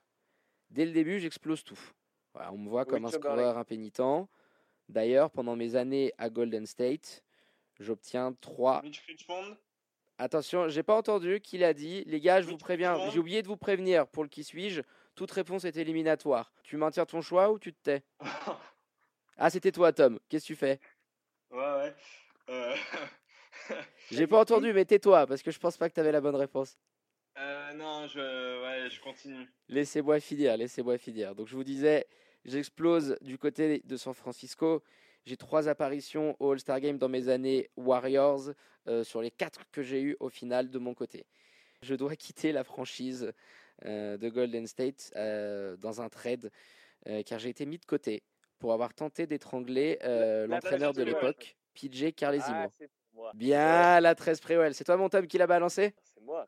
Ah, je sais, je sais pas, parce qu'on l'a balancé en même temps. Non, je crois que je l'ai balancé avant. Alors si vous l'avez balancé en même temps, moi je suis désolé, on n'a pas et là j'ai pas eu le réflexe d'aller écouter. euh, c'est trop tard, l'écho il est il, il est passé euh, dans le, me retour d'après me studio. couperas pas au montage en cas de défaite, je me- je m'en servirai d'excuse parce que je l'ai vraiment dit avant. Écoute, Ah on en a eu une fois. Rappelle-toi qu'en quand on avait eu les parce- Toronto à la, qu'en à- les, fait- Raptors à la maison. J'avais eu la réponse, tu ne me l'avais pas donnée. Il y a très longtemps avant qu'il fasse sa première réponse. Et comme je pensais que c'était une connerie, je me suis tu. Et je l'ai redit là juste avant qu'il le dise. Écoute, euh, moi à un euh, moment donné, il m'a semblé entendre la voix de Tom au début. Euh, J'ai pas entendu ce qu'il a dit derrière parce que tu as reparlé juste ensuite. Donc je vais quand même donner le point à Tom. Je suis désolé. Ah Deux, non, deux, mais deux. tu peux pas le donner à Deux, deux. Tom. Ah si si, Ah, 2-2, deux. 2-2. Ah écoute, il n'y a pas de challenge ici mon grand. Allez, Donc euh, pour moi c'est un c'est un no call. Je suis désolé. euh, moi l'action, euh, pas de passage en force de, de Tom. Il là- allait là, on est récupérer le- passé- le, le rebond. on est passé de, on est passé de, vous l'avez dit en même temps, à je l'ai dit après, alors que je l'ai dit déjà 30 secondes. C'est quand même fort. Deux partout, Flo. Si tu continues, tu vas prendre ta technique et euh, attention à la deuxième, t'es expulsé. File, file. Ce sera pas coupé au montage. Je tiens à ce que, à ce que nos auditeurs l'entendent quand même. Ah, mais t'es, t'es, t'es- t'es assez incroyable. hein. Bon, bah, du coup, là, on commence à rentrer sur les matchs éliminatoires que j'aime bien. Ok. Donc là, on va Attends, prendre c'est en 7 manches? cette manche, bien évidemment. Un joueur de chaque côté et vous allez vous régaler. Je suis 12e choix de la draft de mon année. D'ailleurs, j'ai été drafté par les Seattle Supersonics. Ça ne m'a pas Nick empêché. Collison. Pardon? Nick Collison. Qui c'est qui l'a balancé? C'est Flo. C'est Flo. Euh, Flo. À, à- à moins que tu, à moins que tu veuilles le donner à Tom aussi. Non, c'est Flo. Flo, Nick Collison. Alors là, c'est costaud. Bien joué, mon Flo. T'as retenu Ah, peut-être l'année de draft. euh, 2003. On en a parlé tout à l'heure, exactement. Il a joué en université pour la fac de Kansas. Il perd en finale euh, de la March Madness face au Syracuse de Carmelo. Participe à la Coupe du- Monde 2002 avec Team USA qui est un fiasco. Il n'a joué que pour une seule franchise, même s'il a porté deux maillots différents, puisque les Seattle Supersonics ensuite déménagent au Thunder. Le soutier, la définition du soutier de base qui a son maillot retiré dans la salle de la Chesapeake avec son 4. Nick Collison, 3-2 pour Florian. Ça, ça commence à être chaud, les gars, je me régale. Messieurs, on va faire une petite devinette, un petit quiz numérique. Je vais vous donner une question très rapidement. Florian, tu vas devoir me donner un chiffre. Tom, tu fais de même. Le plus près remporte le point. La semaine dernière, on s'était intéressé euh, dans le quiz Warriors Hornets au duel Curry hein, euh, entre père et fils, le nombre de trois points inscrits en carrière. Flo, je veux cette fois-ci le compare, le Splash Bro Clay Thompson, ce nombre de trois points inscrits dans sa carrière sous le maillot des Warriors. Vite. C'était combien déjà, euh, Steph Curry? Ah non, je te dis plus. Bon, Allez, 2000. 2000. Ok, Tom, à toi. 2700. 2700. Ouh là là, t'as été quand même gourmand. Steph Curry, rappelle-toi, c'était 2490 et des puffs. T'avais dit 2500, donc c'était passé tout rond. Ouais. Clay Thompson, mesdames et messieurs, a inscrit 1798 points au cours de sa carrière. Victoire finale, titre pour Florian et les Golden State Warriors qui s'imposent face au Thunder de Tom Rousset. 4-2, bravo mon Flo pour cette victoire. Euh, le back-to-back, euh, on t'arrête plus en ce moment. Et il n'y a, plus de place euh, déjà au, au plafond du, du Chase. Il n'y a plus de place. Il n'y a plus de place, on ne sait plus quoi on va en faire. faire des, des propositions d'agrandissement parce que ça, ça rentre plus. Tom, tu t'es battu vaillamment. Hein, franchement, on te souligne. Après, comme le Thunder, toujours peut-être une, une certaine jeunesse. hein, tu as maintenant un Florian qui est, euh, qui est plus que rodé aux joutes du quiz et qui, en est de- qui est passé à la base concepteur hein, et maintenant euh, tape tout le monde. Tu t'es bien battu, mais ces, euh, ces petits péchés de gourmandise en, en début de quiz t'auront, euh, auront été fatals pour toi. hein. Oui, bah écoute, C'est- une première. euh, c'est une première. On apprend de ses erreurs. Et euh, du coup, je voulais savoir, euh, du coup, au plafond du Chase Center, il y aura bientôt plus de bannières pour les quiz de Flo que pour les victoires à domicile des Warriors cette saison. En fait. Eh, Il y en a déjà plus, hein, il me semble. hein. On, a, on a balancé la stat en hein, tu l'as vu euh, quand tu t'es levé tout à l'heure sur les Warriors, que, que, qu'on a repartagé tout à l'heure. et qui fait un petit peu de la peine à voir sur, sur ce qu'ils ont enchaîné cette saison. Hein. 10 défaites de suite et surtout sur les deux dernières. Mais tu, tu sens un petit peu que le, la pente était descendante. Les 9 dernières prolongations jouées par les Warriors, ils ont perdu les 9. Donc c'est quand même une stat qui fait assez froid dans le dos pour un Steve Kerr qui n'était pas habitué à ce genre de résultats. Oui, et puis c'est aussi quelque chose qui, qui, revient souvent chez les, les, grandes, grandes équipes. regarde les Bulls des années 90 quand tu perds euh, Jordan et Pippen, tu te retrouves euh, l'année d'après euh, avec le premier show de draft. Et tu prends Elton Brand et puis pendant, pendant 4-5 ans, tu, tu, tu tutoies les bas-fonds de, de, la NBA. donc voilà, c'est c'est quelque chose qui, qui, qui, revient souvent quand tu as, quand tu as des dynasties comme ça. Et, On va voir ce qu'ils vont faire, mais comme je disais, j'avais rigolé avec un tweetos je lui disais euh, James Weissman euh, et ça repart, on ne sait pas, mais euh, il y a quand même des beaux petits noms et je pense que c'est plutôt les retours de, des Splash Bros qui vont faire que ça va repartir. Oui, oui, oui. Non, mais attends, bien évidemment, c'est acté, c'est acté, Flo. Mais si à côté des Splash Bros, en fonction de ce que tu peux faire de Dilo, s'il est là ou pas, ou si tu le trades en échange d'un mec qui peut quand même être costaud, et qu'imaginons tu ramènes un Wiseman, parce qu'aujourd'hui c'est ta faiblesse l'intérieur, avec du Draymond Green, etc., tu peux tout de suite te retrouver à jouer les 3 à 4 premières places dès la saison qui suit. Donc ça va être important le scouting que va devoir faire les Warriors. On va finir là-dessus. Tom. C'est d'ailleurs dans ce cadre-là que moi j'aimerais bien voir, on en a parlé tout à l'heure, ce qui est possible de faire autour d'un autour d'un Robert Covington par rapport à D'Angelo Russell, évidemment avec d'autres assets à côté compte tenu de la qualité des, des deux joueurs. Mais c'est un, un trade que je verrais bien, que je verrais bien pour les Warriors, un Robert Covington qui, qui, défend très très lourd et ils ont. Ils ont Alors il faut que tu aies du monde à côté, mais pourquoi pas? Si tu te dis on va avoir un haut choix de draft, Steph, Clay, Draymond qui qu'on va devoir prolonger.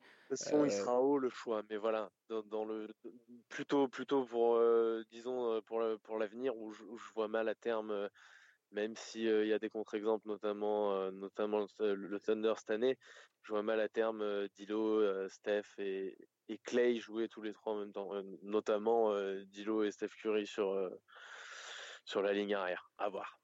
D'ailleurs, c'était ton petit chouchou et on va finir là-dessus. Tom, le, petit hobby là, qui, qui était fortement scouté par les Warriors, hein, tu, tu, nous en avais parlé comme, le joueur que tu voyais euh, vraiment monter, il, continue. Euh, et, c'est vrai que les Warriors euh, ont l'œil dessus. Hein. Continue à monter.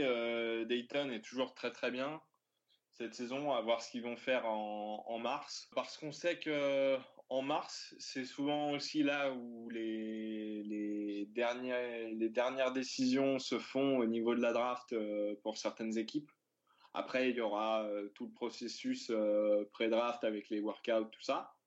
Mais euh, on sait qu'en mars, c'est là où beaucoup de joueurs euh, euh, gagnent en hype au niveau national parce que les matchs passent tous sur la télé nationale et que tout le monde peut voir, que tout le monde va pouvoir voir si Dayton fait un, long run pendant la March Madness, que Obi Topin sera l'un des certainement l'un des, prospects les plus les plus scoutés euh, jusqu'au mois de mars euh, de, la prochaine draft. On suivra ça avec grand plaisir. Bah parfait, merci beaucoup messieurs, merci infiniment Tom d'avoir passé euh, la soirée avec nous, d'avoir accepté notre invitation pour parler du Thunder et de l'actu NBA. Toujours, ça fait toujours plaisir d'être là et puis de, de, parler basket.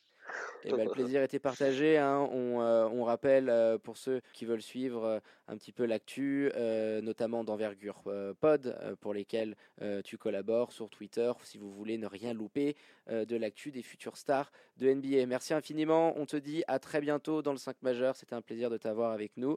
bonne soirée, bon week-end à toi. Ciao, ciao. Salut Tom. À bientôt les gars. Merci. J'en profite pour te remercier également d'avoir préparé cette émission un petit peu nouveau format. Voilà, on s'adapte on essaie de vous proposer euh, toujours euh, des choses qui, qui, vous plaisent et, qui puissent vous, vous correspondre.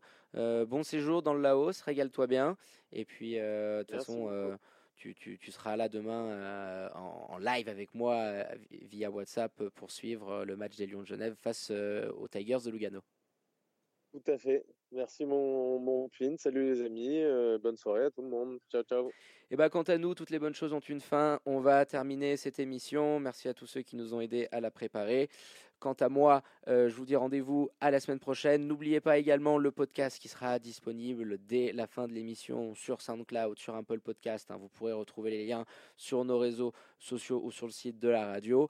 Portez-vous bien, euh, faites pas les fous ce week-end. Kiffez euh, avec la grande balle orange, on aura plein de gros matchs. Euh, le Global Games de Paris qui va vite pointer le bout de son nez.